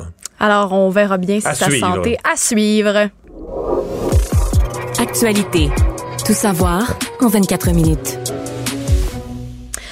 On parle maintenant d'une situation qui arrive beaucoup trop souvent, Mario. Je ne sais pas si toi, ça t'est déjà arrivé, mais de recevoir des menaces en ligne. Parce a beaucoup de nos collègues ici qui se sont, euh, qui nous ont avoué avoir déjà reçu Sophie Durocher, avec qui on travaille, en a déjà reçu, ou du moins des propos très dégradants.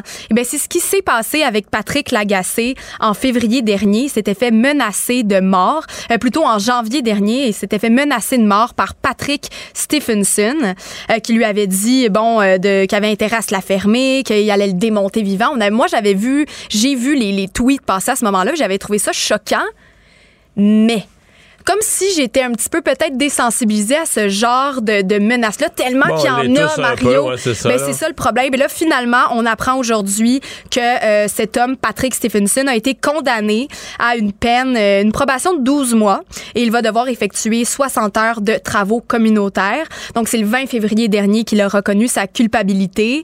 Euh, on a dit à travers le procès qu'il avait, qu'il était fortement intoxiqué à ce moment-là et donc, ça l'expliquerait pourquoi il Ouais. s'était laissé euh, à ce niveau-là. Mais bon, c'est pas les seuls cas euh, qu'on peut se rappeler. On serait Ben. Aujourd'hui, on a Sébastien Delorme. Remarque, c'est Ben, pas des voilà. menaces, pas des menaces de mort, mais c'est euh, dans la presse on raconte là, une espèce de Ben. fan harcelante, mais harcelante au maximum. Là. Ben, elle avait dit, je vais faire, je, je fais un face à face avec toi et tu es mort, je te le garantis. Euh, dans la, c'est dans la citation. Ouais. donc, c'est peut-être pas directement, je vais te tuer, mais on emploie quand même des mots assez, euh, assez intenses là. Puis même cette madame-là, si on revient au cas là, dont on parle, Sébastien Delorme. elle, tu sais, elle, s'est juste fait bloquer sur Instagram. Ça l'a tellement frustrée qu'après ça, elle s'est faufilée dans la messagerie de sa petite fille puis de sa blonde pour aller parler à Patrick Lagacé, pour lui faire des menaces. Tu sais, qu'est-ce qui se passe chez les gens pour, pour les envoyer? C'est, euh, Qu'est-ce qui se passe chez les gens? Je pense que je veux pas. euh, on peut pas rentrer là-dedans. Je veux hein? pas répondre à ça. Mais ouais, c'est. Non, mais il y a une chose qui se passe. Les gens vont pas bien, là, je comprends, je, je vais le dire poliment. Mais il se passe aussi que c'est nouveau dans l'histoire de l'humanité que tu puisses. Euh, Il y a beaucoup plus de gens là, tu sais, qui filent euh, baveux, fanfarons, puis tout ça, mais quand ils sont pas dans ta face, là, tu sais, quand euh, il n'y a pas tant de monde que ça qui sont prêts à te le dire en pleine face, qui pensent. Mais là, c'est trop facile avec les Mhm. réseaux sociaux. Là. Tu te crées un nom qui n'est pas ton vrai nom derrière un écran. Là, là, tu joues au. Tu sais, je veux dire, euh, moi, derrière un écran, euh, sais, je peux envoyer promener Jean-Pascal puis Voilà. dire euh, t'es un maudit tonton, là, tu comprends? Mais dans pleine face, je dirais pas, là, tu ça. comprends? Mais c'est un peu ça, là, les gens insultent tout le monde, puis ça, tourne. au- Mais je, je sais qu'il y a déjà des gens qui ont proposé que la règle numéro un, ben, pas un gouvernement qui va vouloir faire ça, on va dire que c'est une atteinte à la liberté d'expression, mais que la règle numéro un, les réseaux sociaux devraient exiger une espèce d'identité, que chaque personne, c'est ton, Mm. c'est ton vrai nom, puis on sait que c'est toi, puis tout ça. Tu réglerais probablement euh, 80 de, de tous Mhm. les problèmes sur les réseaux sociaux d'insultes et tout. Mais bon. Au moins, on sait qu'avec des situations comme celle-ci, des condamnations Ouais. sont possibles. Ben, Donc, la police euh, prend ça au sérieux maintenant. Est-ce que ça va diminuer le problème? Ça, je suis pas certain. Mario, as-tu peur de te faire remplacer par l'intelligence artificielle? Euh, pas si pire. Pas si mais, pire? mais j'avoue, je, vais te faire une confidence. Euh, J'ai fait une chronique euh, il y a à peu près un mois euh, à l'émission du matin, la LCN, au Québec Matin.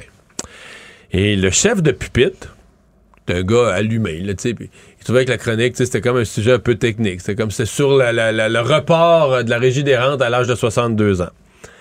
Et il a pris. D'abord, j'ai commencé ma chronique en posant la question est-ce qu'il faut reporter l'âge de la retraite à 62 ans? Et lui, a pris la question, puis il l'a posée à ChatGPT, telle quelle, telle que moi je la, je la soumettais, dans le fond, que pour amorcer ma chronique. Pour vrai, j'ai été scié par la réponse. C'était, pour vrai, ça aurait pu être diffusable là, dans, un, dans un journal.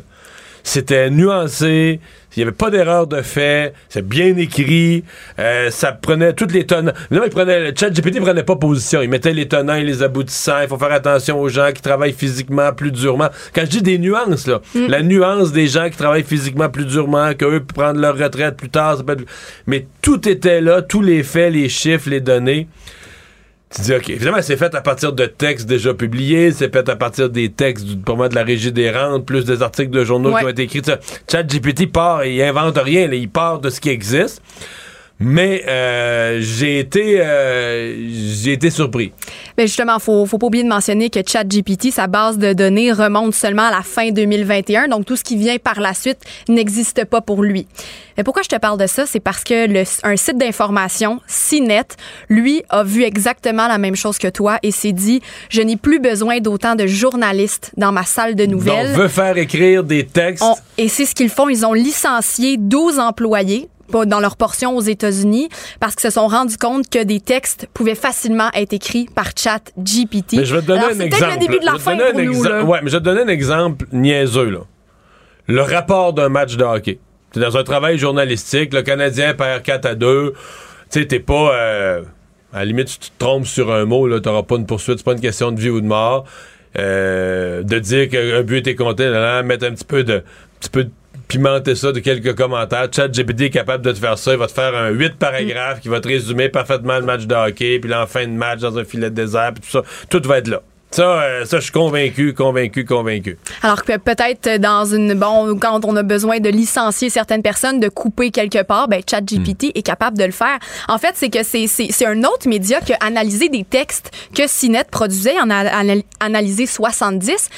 Puis se sont rendus compte que, mis à part des chiffres qui étaient un petit peu changés, des phrases un peu reformulées, les 70 articles étaient presque pareils, avec les mêmes formulations, euh, les, les- la même, le même ton chaque fois, publiés chaque jour la même heure aussi. C'est là qu'ils ont vu le subterfuge et qui ensuite, en allant poser des questions, se sont rendus compte, euh, se sont rendus compte, oui, que ben ils avaient licencié des gens pour ça, des gens malheureusement qui étaient là depuis beaucoup de temps. Alors et en plus, les patrons, ils se disent à 55% satisfaits du travail de chat Ça, GPT. faudra voir, par exemple, est-ce que tu vas garder ton lectorat? Peut-être pour certaines affaires bien techniques, le, le- le- le résumé d'une game de hockey ou le résumé de la. tu sais, De, de- de quelque chose de simple. de, mais euh, je pense quand même que dans le plaisir de lire euh, des textes, des chroniques, de lire le journal, euh, tu sais, je veux dire, les, les- les figures de style, les, les formules, la personnalité Mhm. du journaliste ou du chroniqueur, je pense quand même qu'il y a quelque chose qui va être dur à reproduire euh, avec euh, juste de la, juste un robot là. Mais on sait pas où ça va mener. Ça a l'air que la prochaine, ça a l'air que présentement c'est des balbutiements de ChatGPT. l'année prochaine va sortir une version qui va utiliser des trillions de cellules d'informations de plus pour amener encore plus de précision, de nuances, etc. Et quand il va être capable de recevoir presque en temps réel les nouvelles informations, ben là, la, capacité va être infinie. Par contre, euh, pour l'avoir utilisé un petit peu, après ça, on va devoir devenir des experts de cette technologie-là pour qu'elle nous, nous rende exactement ce qu'on lui demande. Parce que euh, elle va pas nécessairement arriver à construire le texte avec le ton exact qu'on veut non plus. Mais tu peux suggérer un ton là. Tu peux suggérer un ton. Parce qu'exemple, quelqu'un quelqu'un quelqu'un me parlait d'une lettre de démission qu'il voulait faire. Puis pouvait euh, pour, pour s'amuser, le fait écrire version agressive. non, non, pour vrai. Ouais, ouais, ben oui. Version agressive, version douce, puis, puis c'est le, le choix des mots, tout est là. là. Alors Non, mais euh, c'est- non, exactement. On va peut-être on, on va devenir euh, professionnel dans l'utilisation, puis après ça, on va devoir composer avec ça dans, dans le futur de notre travail. On verra bien. À suivre. Alors. Les casseurs flotteurs, ça, ça nous rappelle le film populaire Maman, j'ai raté l'avion. C'est des voleurs qui s'introduisaient dans les maisons et qui avaient toujours le même modus operandi, celui d'ouvrir tous les robinets de la maison, boucher les sorties d'eau et laisser la maison se remplir d'eau. Pourquoi je te parle de ça, Mario? C'est parce qu'on a deux cambrioleurs en Montérégie qui ont fait exactement la même chose dans une résidence pour personnes en déficience intellectuelle. Ça, c'est triste parce que ce qu'ils ont fait là-bas, c'est presque rien. C'était juste du saccage. Ils ont lancé un piano en bas de la maison, euh, en bas des escaliers. Euh, ils ont fouillé toutes les chambres, volé un petit peu d'argent. Mais c'est, c'est, c'est vraiment là pourquoi on les appelle les casseurs flotteurs. C'est parce qu'ils ont répété exactement la même chose sans vraiment. Et ils ont endommagé la maison avec de Ils l'eau. l'ont là. endommagé la maison. Elle est remplie d'eau. Ils ont des, euh, des dommages qui s'élèvent à plusieurs dizaines de milliers de dollars. Et malheureusement, ben, les, les, les, les personnes à qui c'est arrivé ont l'impression que les, euh, ben, les gens qui sont activement recherchés, donc les, deux, euh, euh, les deux cambrioleurs, seraient des gens qui les connaissaient, étant donné que ils partent presque jamais en vacances. C'était la première fois qu'ils se permettaient de partir dans le temps des fêtes et que là, ça arrive comme par hasard au même moment. Est-ce que c'est un hasard ou non? Ils ne le savent pas encore et c'est pour ça que les individus sont présentement activement recherchés. Et que la police, ouais, la police est sur leur cas en espérant qu'ils les, qu'ils les pincent.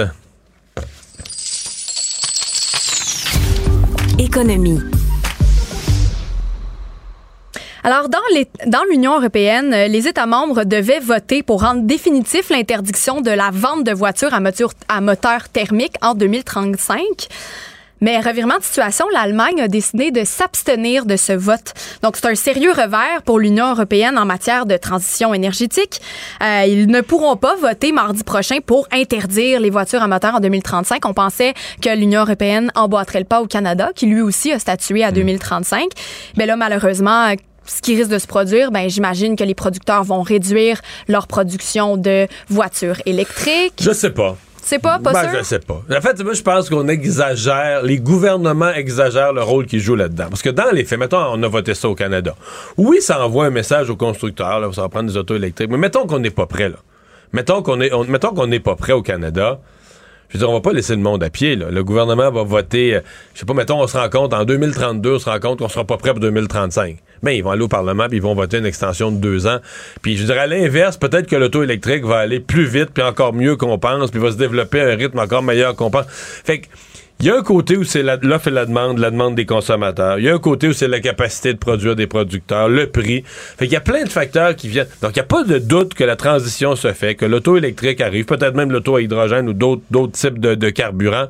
Mais, tu sais, les gouvernements qui votent une date, je dis pas que je suis contre ça, là, ça fixe une indication, mais quand les gouvernements parlent comme si c'était tout ou rien, ben non, voyons, voyons. mettons, mettons qu'en 2033, on n'est pas prêt, là, je te jure, là, ils, vont, ils vont aller au Parlement, puis ils vont voter une extension en 2037. Fait que le 2035, on va avoir, pendant 12 ans, on va s'être Mm. pété à gueule, à dire, nous autres, on a mis une date en 2035, pour finalement la reporter. Sais, dans la vie, les gouvernements, ils font ce qu'ils peuvent, ils font pas ce qu'ils veulent, mais ils font semblant. Quand c'est loin d'avance dans le temps, ils font semblant qu'ils mènent tout, puis qu'ils vont mettre des dates, et tout ça. Mais c'est exagérer le pouvoir réel des gouvernements dans une situation semblable. Le monde. On termine, Mario, avec une nouvelle internationale, un procès qui a été hautement médiatisé. C'est un avocat américain très influent, euh, Alex Murdoch, qui a été condamné aujourd'hui à la prison à vie pour un double meurtre, celui de sa femme et de son fils, qui est survenu en 2021. Donc, il a écopé de, il a écopé de deux peines de prison à vie qui vont s'appliquer une après l'autre. Euh, C'est une cause qui a été suivie quasiment en direct là, aux. États-Unis. Il y en a une coupe comme ça à chaque année, parce que c'est un avocat là, de, de, de père en fils, en Trois grand-père. générations. Voilà, c'est ça, trois voilà. générations avant Je lui. disais depuis 1910, ils sont dans les cours là-bas, qui plaident. grande famille. Lui, euh, semblait pas être le meilleur. Là. Semblait être un espèce. Il est devenu avocat comme son père et son grand-père. Il est mais... croche. Oui, oui, c'est ça, croche, avait volé ses clients, avait une mauvaise réputation. Sais, dans le procès, les procès aux États-Unis sont toujours suivis comme un, quasiment comme un match sportif. Là, dans ce cas-ci, il n'y a pas grand monde qui prenait pour lui. C'est comme, l'histoire était pas construite pour être sympathique à son endroit, là. Pas du tout. Surtout, les mobiles aussi restent flous à l'issue de ce procès-là. Euh, on pense soit que le meurtre était une tentative pour lui de se passer justement comme une victime, puis de, de, de faire en sorte que les gens peut-être oublient les vols qu'il avait fait dont tu viens de faire mention. Il y en a d'autres qui disent que peut-être qu'il essayait de gagner du temps, de la sympathie, encore une fois pour qu'on oublie Mais- ce qu'il avait mais fait. Moi, je l'ai pas suivi de près, mais là, je- dans ce que j'ai vu, il ressort d'autres décès qui ne lui sont pas attribués comme des meurtres.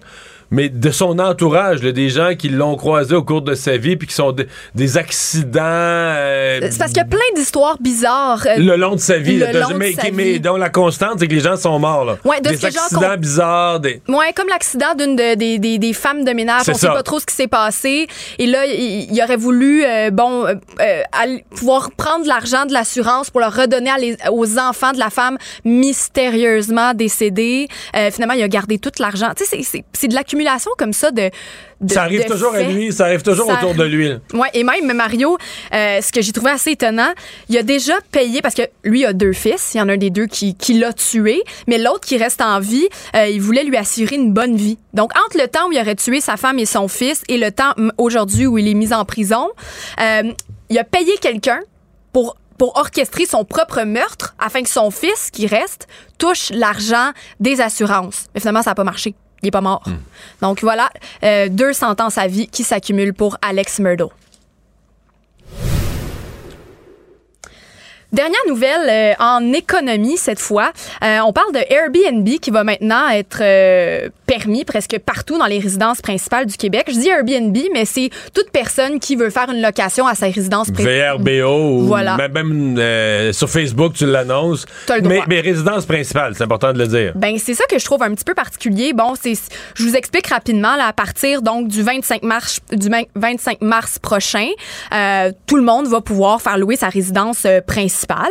Euh, ça c'est grâce à la loi 67. Par contre, les villes ont encore jusqu'à la fin du mois pour dire non, nous dans telle ou telle zone, on n'accepte pas le règlement et donc les gens vont pouvoir se prononcer. Par contre, Puis même là, si on la euh, loue, c'est pas si simple. Il faut se faire approuver. euh, Il y a le processus gouvernemental pour faire approuver sa maison. C'est ça. Il y a beaucoup d'étapes, mais là, présentement, au Québec, c'est seulement 1130 municipalités qui se sont prononcées. Donc, ce qu'on m'a affirmé aujourd'hui, c'est si le 25 mars, les villes ne se sont pas prononcées, de facto, toute personne, en suivant les démarches, peut faire louer. Par contre, Mario, comme tu l'as mentionné, on parle des résidences principales. Ce que j'ai lu et ce que j'ai pensé, ben, c'est que les c'est surtout les résidences secondaires qui font l'objet de location. Ben, des chalets, etc. Mais ça, c'est une autre réglementation. Ben, c'est une autre affaire complètement. Donc, ça mais qui s'est permis à certains endroits aussi, mais pas nécessairement. Il y a des municipalités qui l'ont banni au complet, il y a des municipalités qui l'ont banni dans des secteurs. Fait que c'est comme si cette nouvelle-là, tu dis oui, la nouvelle loi entre en vigueur, puis oui, ça donne le principe général que c'est permis partout. Mais en même temps, on est obligé de dire aux gens, mais vous êtes quand même obligé de vérifier que votre municipalité, puis parce que euh, votre municipalité pourrait adopter un règlement dans la dernière semaine avant le 25 mars, à la dernière minute pour adopter un zonage. La loi 67 établissait le principe général que les, ben, les résidences secondaires peuvent être louées à court terme, mais donnait aux municipalités un pouvoir de zonage, un pouvoir d'exception. Euh, puis, bon, là, à date, on dit que je pense qu'il y a moins de municipalités qui s'en sont prévalues que prévu. Mais moi, quelqu'un me disait, fais attention, le monde est toujours à la dernière minute, les municipalités aussi, donc ça se pourrait que Il nous reste quand même au moins presque une il vingtaine de jours. semaines. ouais. C'est pas impossible qu'il y ait des municipalités là, qui se réveillent sur le tard et qui finalement décident d'interdire des secteurs. Résumer l'actualité en 24 minutes, c'est mission accomplie. Tout savoir en 24 minutes. Un nouvel épisode chaque jour en semaine. Partagez et réécoutez sur toutes les plateformes audio. Disponible aussi en audiovisuel sur l'application Cube et le site cube.ca. Une production Cube Radio. Pendant que votre attention est centrée sur vos urgences du matin, vos réunions d'affaires du midi, votre retour à la maison ou votre emploi du soir, celle de Desjardins Entreprises est centrée sur plus de 400 000 entreprises à toute heure du jour. Grâce à notre connaissance des secteurs d'activité et à notre accompagnement spécialisé, nous aidons les entrepreneurs à relever chaque défi pour qu'ils puissent rester centrés sur ce qui compte, le développement de leur entreprise. Il lance sa ligne au bon endroit pour obtenir l'information juste. Mario Dumont. Pour savoir et comprendre. Cube Radio.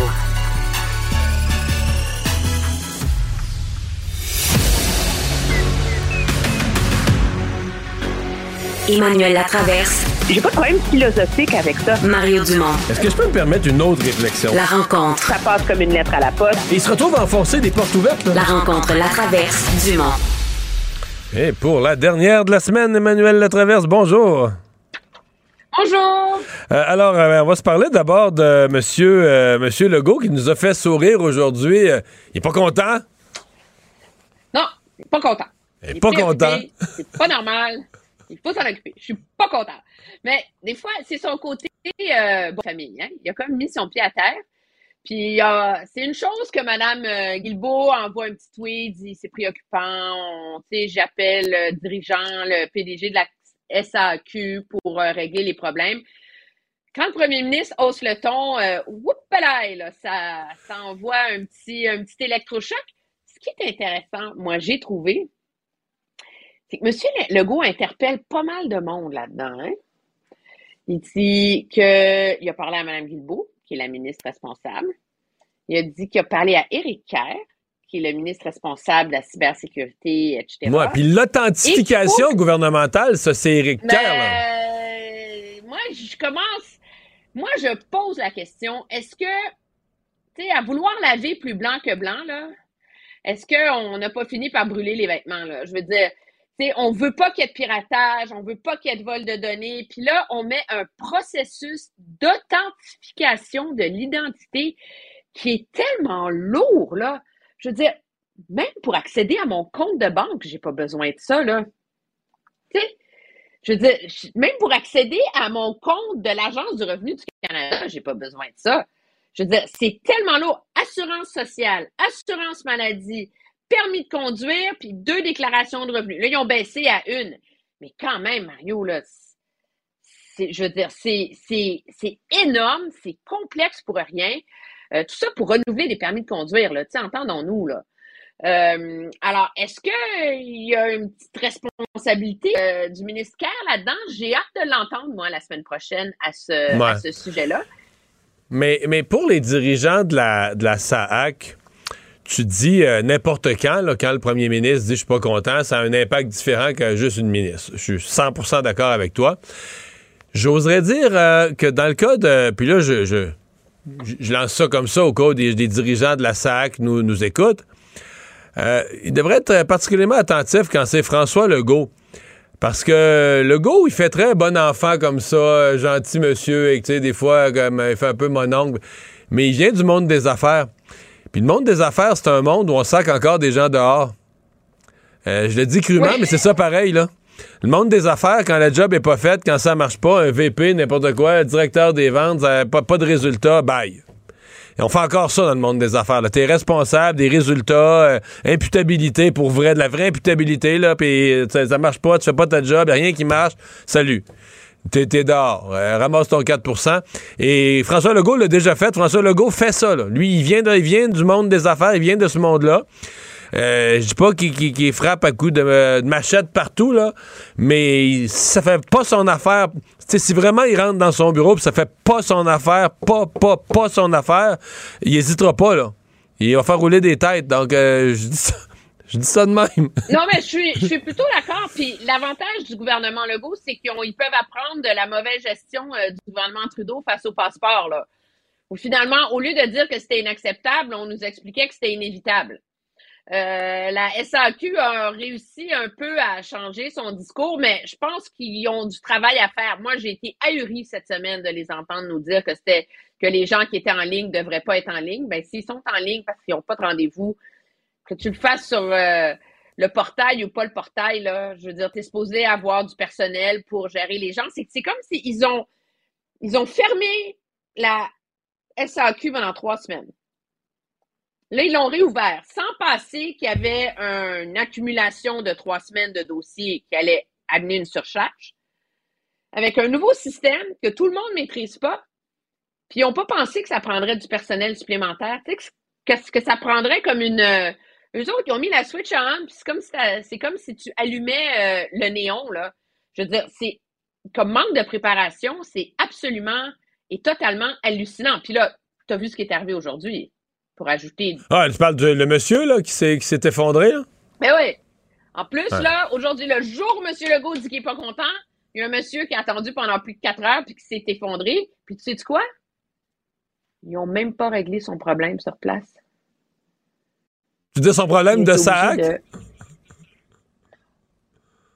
Il va être obligé parce qu'ils ont donné un autre rendez-vous. Non, c'est pas vrai.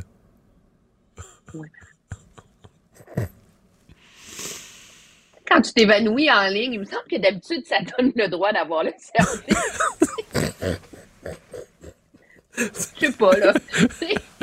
C'est écrit ça? Faudrait vérifier dans les normes de la SAC. Il y a sûrement un guide. euh, non, peut-être c'est pas écrit, là. C'est pas écrit dans les. Lorsque le, lorsque le client s'évanouit, occupez-vous de lui. Ben, peut-être. Ouais. Mais ce qui est intéressant aussi, c'est M. Legault qui en a appelé à la flexibilité des syndicats. Ah oui? Et là, il prend ce qui se passe à la CAQ, puis là, ça rentre dans ma machine, la flexibilité syndicale. C'est de toute beauté.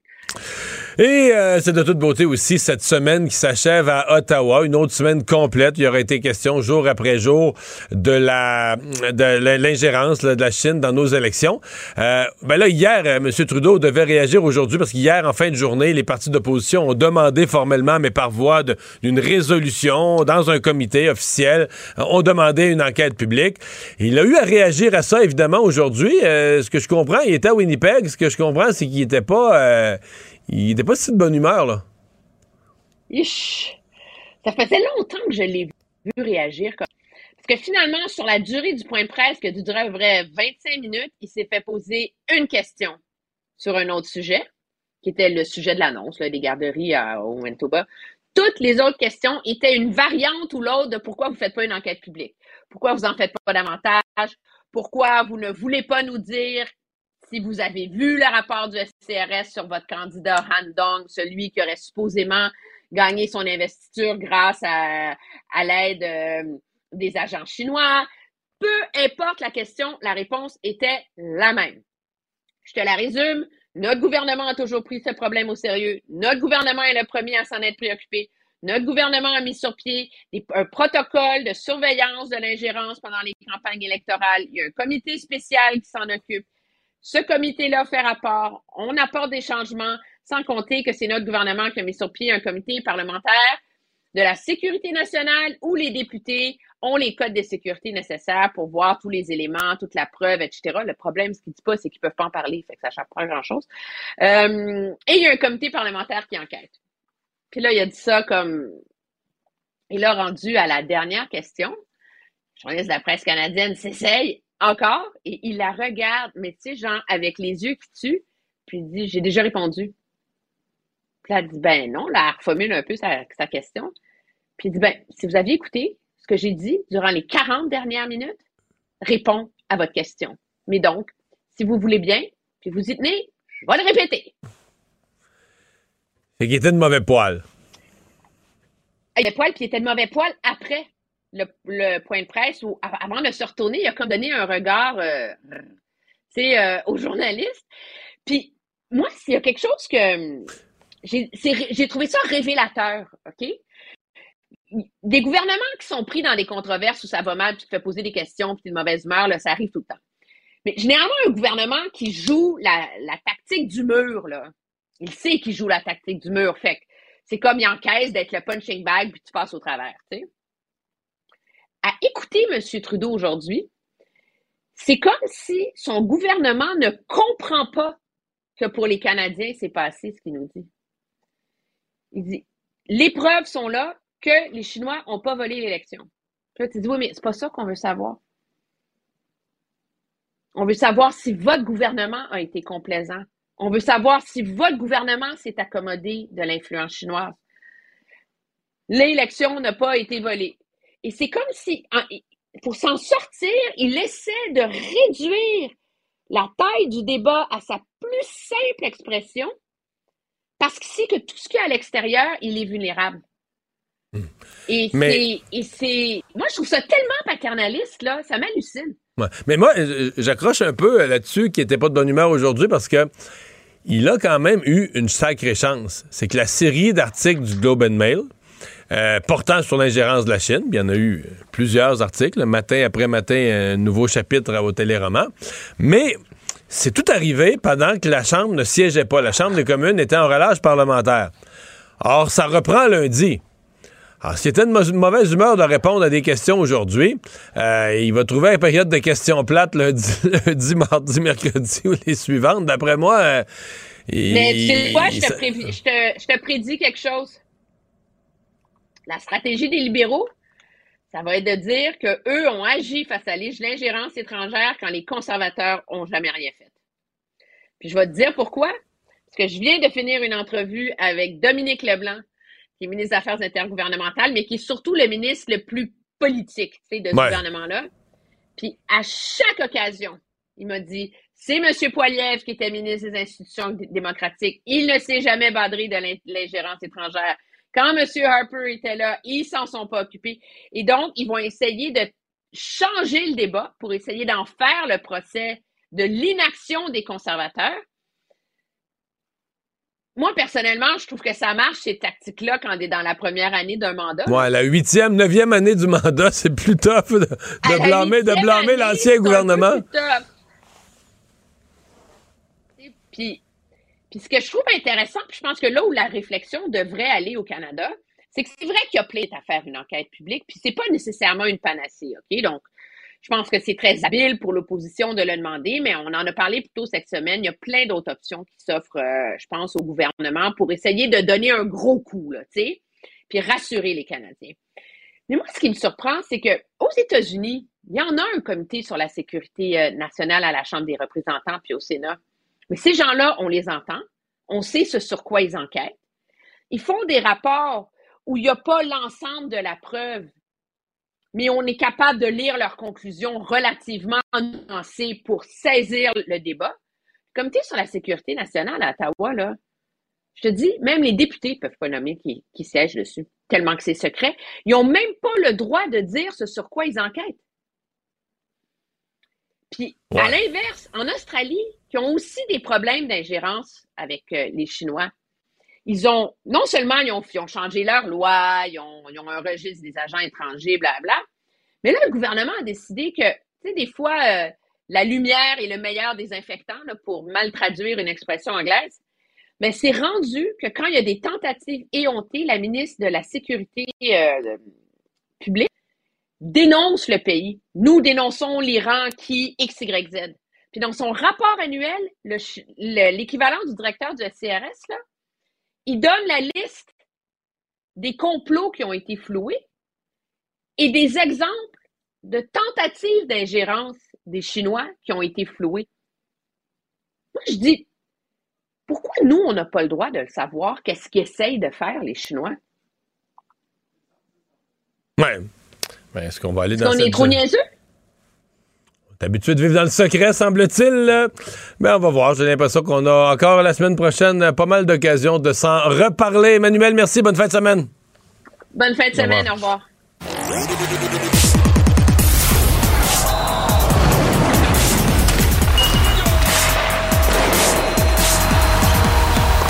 Les sports. Et c'est Louis-Antoine Lemire qui est là aujourd'hui pour les sports. Salut. Bonjour Mario. Et alors, c'était la journée, la date limite cet après-midi pour les échanges dans la Ligue nationale de hockey. Et finalement, Ken Hughes a bougé, mais pas beaucoup. C'est la, je pense que c'est la plus petite transaction que j'ai jamais vue de ma vie. Deux joueurs, sincèrement, dont j'avais jamais entendu le nom. Ouais, c'est ça. Donc, euh, Frédéric Allard, on a fait son acquisition, euh, un jeune homme là, qui jouait dans l'organisation des Kings de Los Angeles euh, en, en retour des services de Dave Schnarr. Donc, évidemment, euh, Frédéric Allard va aller jouer dans les mineurs. C'est une très, très petite journée de transaction. Mario, c'est une grosse journée, par exemple, pour nos collègues à TVA Sport parce qu'on doit meubler le temps parce que les grosses Ouais, mais en fait, transactions... en fait, ils ont parlé. La, la réalité, c'est qu'ils ont fait l'émission spéciale aujourd'hui en parlant. Il y a eu plusieurs grosses transactions cette année, sauf que les DG attendent plus la dernière journée, la dernière demi-heure. Là, ils le font à deux, trois, quatre, cinq jours avant. Donc, euh, l'histoire était comme passée, puis aujourd'hui, il n'y a pas eu grand-chose. là. Exactement, ça a commencé, on se le rappelle, avec Bo Horvat qui avait été acquis par Ça, ça les fait quoi, deux, trois semaines déjà? Oui, oui, ça fait quand même un bon petit bout, mais j'ai quand même discuté un peu plus tôt avec Mathieu Chouinard, l'ancien gardien professionnel. Euh, j'ai demandé euh, quelle équipe qui l'a impressionné dans cette euh, période de transaction. On peut l'écouter. que c'est vraiment dans l'Est que ça, ça a brassé le, plus et c'est vraiment les, meilleures équipes de, l'Est qui ont remporté la palme jusqu'à présent. Je te dirais les Maple Leafs de Toronto. Carl Dubas qui a été très actif, très créatif, a apporté pas moins que six nouveaux joueurs dans sa formation, euh, dont le convoité euh, Ryan O'Reilly des Blues de Saint-Louis. Puis en plus de ça, ils ont ajouté deux défenseurs à leur brigade. Donc vraiment là, une équipe là, qui s'est vraiment renforcée euh, lors de la période des, des- des transactions. Puis, ben, les Blues de Boston qui ont seulement huit défaites au compteur à l'heure qu'on se parle, non seulement est allé chercher un défenseur de premier plan en Orlov, un attaquant de, de- de profondeur en Holloway, mais aussi le joueur Bertuzzi, la peste de Détroit. Donc, euh, ça va très bien faire à Boston avec un Brad Marchand. J'ai hâte de voir un peu ce que ça va faire de, leur côté. Ça va, il va y avoir beaucoup de couleurs euh, avec euh, les Blues de Boston. Et, eh bien, on peut pas passer sous le silence les New York, les Rangers de New York avec Patrick Kane qui a finalement, qui a finalement eu son, son vœu exaucé, qui est rendu avec euh, les Rangers dans la grosse pomme et Tarasenko. Donc on mêle à ça des Zibanejad, Kreider, on a toute une formation avec les Rangers de New York. Eh bien, les Oilers d'Edmonton qui étaient déjà bons hein, avec euh, Joy Saito et McDavid, ils avaient besoin d'un défenseur. Ils sont allés chercher la pièce qui leur manquait en Ecom de Nashville. Donc, un jeune défenseur qui est capable de marquer des points, qui va stabiliser cette défensive-là. J'ai hâte de voir ce qui va se passer avec Oilers d'Edmonton. On n'a pas été capable de trouver le gardien de but qui serait capable d'amener cette équipe-là le plus loin possible. Donc, est-ce que ça va leur faire mal au final? On va Ouais. voir dans quelques mois, mais pour moi, c'est l'équipe euh, qui s'est améliorée qui va faire mal euh, dans l'Ouest. Mais dans l'Est, Louis-Antoine, là, tu sais, on aurait pu nommer les, les Hurricanes de la Caroline. Tu sais, tu regardes Toronto, euh, Boston, Hurricanes de la Caroline. On peut jamais mettre de côté, à mon avis, euh, Tampa Bay, les Rangers. Euh, ça va, euh, ça va être des méchantes séries dans l'Est, là. Oui, ça va être des excellentes séries. Ça va être des trop bonnes séries, selon moi. Euh, je te dirais, Mario, probablement que tu nous parlé avec Jean-François déjà. Moi, j'aurais aimé ça avoir euh, un classement en série, l'équipe 1 contre l'équipe Ouais. 16. Donc, mélanger les conférences parce que là, il y a des équipes qui vont partir rapidement. Euh, dernièrement, je suis justement allé voir les Leafs à Toronto et je suis allé voir les Red Wings aussi. Donc, les Red Wings jouaient contre Tampa Bay, Toronto jouait contre Minnesota. Puis c'est plate. Bon, ben, évidemment, Tampa va affronter Toronto en première ronde. Ben, il y a une de ces équipes-là, malheureusement, que sa saison va se terminer. Donc, c'est le côté un petit peu plate là, du format des séries éliminatoires. Bon. Canadien qui rejoue ce soir en Californie. T'appelles ça un duel de bas de classement. Effectivement, donc les Ducks d'Anaheim ce soir. Donc, c'est un, duel dans les pires équipes de la Ligue nationale. Donc, qui va vouloir perdre pour avoir une chance de plus pour euh, Connor Bedard? Les Ducks, quand même, une équipe qui est, intéressante à voir jouer. On pense au, au Trevor Zegras, Troy Terry, Mason McTavish. Mais bon, euh, est-ce que c'est mieux d'aller voir les Ducks ou d'aller à Disney qui est à Anaheim? Je pense que je conseille aux gens d'aller à Disney plutôt que d'aller voir ce, match-là ce soir. Mais c'est à surveiller. Bien sûr, Frédéric Allard ne sera pas dans la formation parce qu'il a été euh, rappelé- euh, envoyé à Laval, bien sûr. Ouais. Ouais. Euh, mais le Canadien, quand même, qui s'est battu hier soir contre, les, contre Los Angeles, c'est- se sont battus. Je l'ai pas vu, c'est passé. C'est plutôt cette nuit dans notre cas. Mais bon, jusqu'en troisième période, ils ont tenu leur bout. Deux buts rapides là, qui, les ont, qui les ont. Oui, oui, puis tu sais, c'est quand même une très bonne formation, les Kings de Los Angeles. là. Euh, les Canadiens ont tenu euh, leur bout, euh, puis on se rappelle qu'ils avaient remporté leur duel face aux Sharks de San Jose un peu plus tôt. Donc, le voyage, somme toute, se déroule relativement bien, et la- l'affrontement contre les Ducks ce soir est très prenable pour la troupe de, Ma- de, de Martin Saint-Louis. Alors, je pense Mm. qu'on est content, puis je pense que ça va enlever un certain stress pour les joueurs. Tu sais, on sait qu'on reste là. Je pense entre autres à Yoel Edmondson que euh, mentionné qui voulait euh, faire partie du processus de la reconstruction euh, du Canadien de Montréal. Donc lui, il a un poids de moins euh, sur les épaules ce soir, c'est certain. Finalement, il nous reste 45 secondes. Tu nous parles en rafale de Québécois qui ont fait parler d'eux pour des bonnes ou des moins bonnes raisons. Bonne raison, on a Elisabeth euh, Hawkin, euh, qui a remporté la première Canadienne qui a remporté une médaille au euh, demi-lune en snowboard au championnat du monde en Georgie. Autre bonne nouvelle, ben, c'est Mathieu Bergeron, euh, un joueur de football québécois euh, qui participe euh, au combine Ouais. de la NFL en fin de semaine, donc c'est à surveiller. Puis bon, le combine, il faut toujours faire attention. Là. Euh, le meilleur joueur de l'histoire était pas bon. Au combine, je parle bien sûr de Tom Brady. Je sais que tu l'aimes pas, Mario. Et, finalement, Thierry Pellerin, le gymnaste, ça c'est la moins bonne nouvelle. Bon, cinq Ouais. ans de prison, accusé de l'heure d'enfant, malheureusement. Merci Louis-Antoine. Bonne fin de semaine. Merci, bon week-end. Pendant que votre attention est centrée sur vos urgences du matin, vos réunions d'affaires du midi, votre retour à la maison ou votre emploi du soir, celle de Desjardins Entreprises est centrée sur plus de 400 000 entreprises à toute heure du jour. Grâce à notre connaissance des secteurs d'activité et à notre accompagnement spécialisé, nous aidons les entrepreneurs à relever chaque défi pour qu'ils puissent rester centrés sur ce qui compte, le développement de leur entreprise. Mario Dumont. Probablement capable de vous battre à n'importe quel jeu de société tout en débattant des enjeux de société. Cube Radio. Cube Radio. En direct à LCN. C'est le moment d'aller retrouver notre collègue Mario Dumont. Bonsoir, Mario. Bonsoir. Concernant les ratés de la plateforme Saclic, euh, François Legault a paru visiblement irrité aujourd'hui. Il y a même un homme qui s'est effondré dans une succursale à Laval après avoir attendu quatre heures. Mario, qui est imputable dans ce dossier-là, selon toi?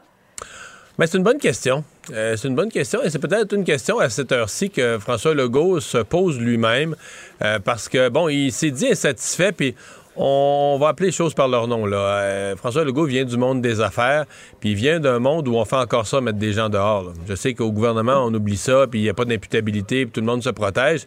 Mais François Legault l'a déjà fait dans le passé. Alors, les gens de la SAC doivent quand même, quand ils entendent François Legault dire euh, Je suis pas content », bon, il y a, il y a son côté euh, bon enfant, un peu père de famille, euh, qui nous fait sourire un peu.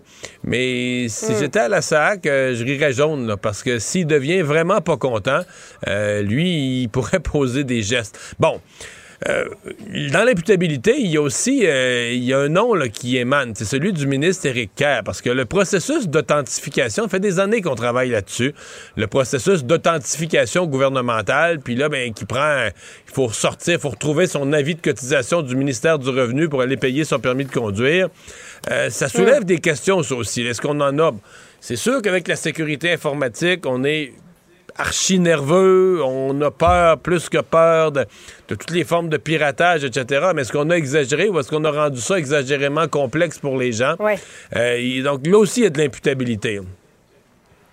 Ingérence chinoise. Alors que se tient actuellement le sommet du G20 en Inde, Mario, le ministre des Affaires étrangères de la Chine a interpellé euh, Mélanie Joly en lui demandant de cesser la diffusion de, de ces allégations fondées sur des rumeurs, de cesser de nuire à l'image de la Chine au Canada. Il y en a certains qui verront ici de l'intimidation.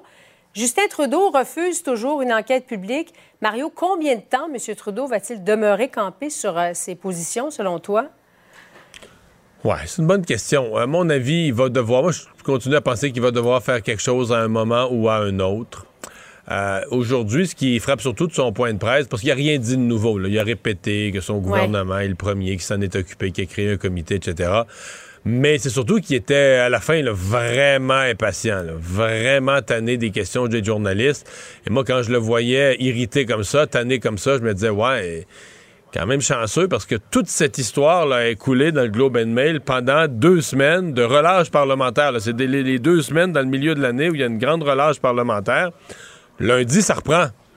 Alors, s'il a trouvé les journalistes désagréables aujourd'hui à Winnipeg, d'après moi, il n'aimera pas sa période de questions lundi, Mm. puis mardi, puis mercredi, puis les suivantes. Parce que Ouais. c'est bien certain là, que ce sujet-là va se retrouver fortement à la période des questions euh, la semaine prochaine. Hier, en fin de journée, donc les, les- les députés d'opposition, les députés de tous les partis d'opposition qui s'étaient ligués pour voter une motion conjointe demandant au gouvernement une enquête publique. M. Trudeau a redit non à ça aujourd'hui, mais pensons pas que ça va être fini la semaine prochaine. là. Ouais, et un autre dossier qui, euh, qui va occuper certainement encore au cours des prochaines semaines, M. Trudeau. Le chemin Roxham, Mario, d'ailleurs, le New York Times en faisait sa une ce matin, faisant état de l'augmentation des passagers légaux et que l'administration Biden prenait des mesures pour faciliter leur expulsion rapide. Euh, notamment, on pense à New York, là, où il y a des Ouais. billets d'autobus qui, qui se donnaient pour expulser les migrants au Canada. Ça augure rien de bon là, concernant la visite au Canada du président Biden. Ben, oui et non. Non, c'est ça que ça augure rien de bon, mais c'est pas mauvais là, que ça se retrouve à la une du. Je suis convaincu que le gouvernement du Canada. Plus de monsieur- pression? Ouais, ouais. Je suis convaincu que M. Trudeau est bien content que ça se retrouve à la une du New York Times. Ça devient un dossier aux États-Unis. L'article, d'ailleurs, il y a une petite mention là, du fait que ça, que ça vient euh, compliquer d'une certaine manière là, le- le- le- la visite de M. Biden. Et ça, ce que ça nous dit à nous, quand on lit dans le New York Times que les journalistes américains qui ont parlé, je sais pas à qui, mais ont dû parler à quelqu'un du gouvernement, de l'entourage de M. Biden, qu'eux reçoivent comme message que ça complique la vie à M. Biden. Ça, ça veut dire que Justin Trudeau a fait quelque chose. Ça veut dire que le gouvernement canadien a, a vraiment, il l'a vraiment fait, a vraiment mis le sujet à l'avant-scène, de telle sorte que les Américains se disent, ouais, là, on est pogné avec cette affaire-là, à vue de la vue de la visite de M. Biden. Fait que c'est pas si mauvais signe pour ceux qui veulent que ça se règle et pour ceux qui, aient une- qui veulent qu'il y ait des actions. C'est pas si mauvais signe. Je comprends que, en même temps, le New York Times parle d'une crise à la frontière, d'une situation compliquée, mais c'est probablement mieux ça que d'avoir personne du tout aux États-Unis qui en parle, puis le président Biden qui serait même pas, euh, qu'on, qu'on- qui serait même, on découvre, qui serait même pas au courant. Donc, le dossier semble quand même faire son chemin dans les médias américains comme au bureau de Joe Biden. C'est mieux que rien. Ça donne le ton, comme on dit. Merci Voilà. beaucoup, Mario. Au revoir. Bonne soirée. Ah voilà, c'est ce qui conclut notre émission euh, d'aujourd'hui. C'est ce qui conclut notre semaine. Merci d'avoir été euh, des nôtres. On se retrouve lundi. Bon week-end. Cube Radio.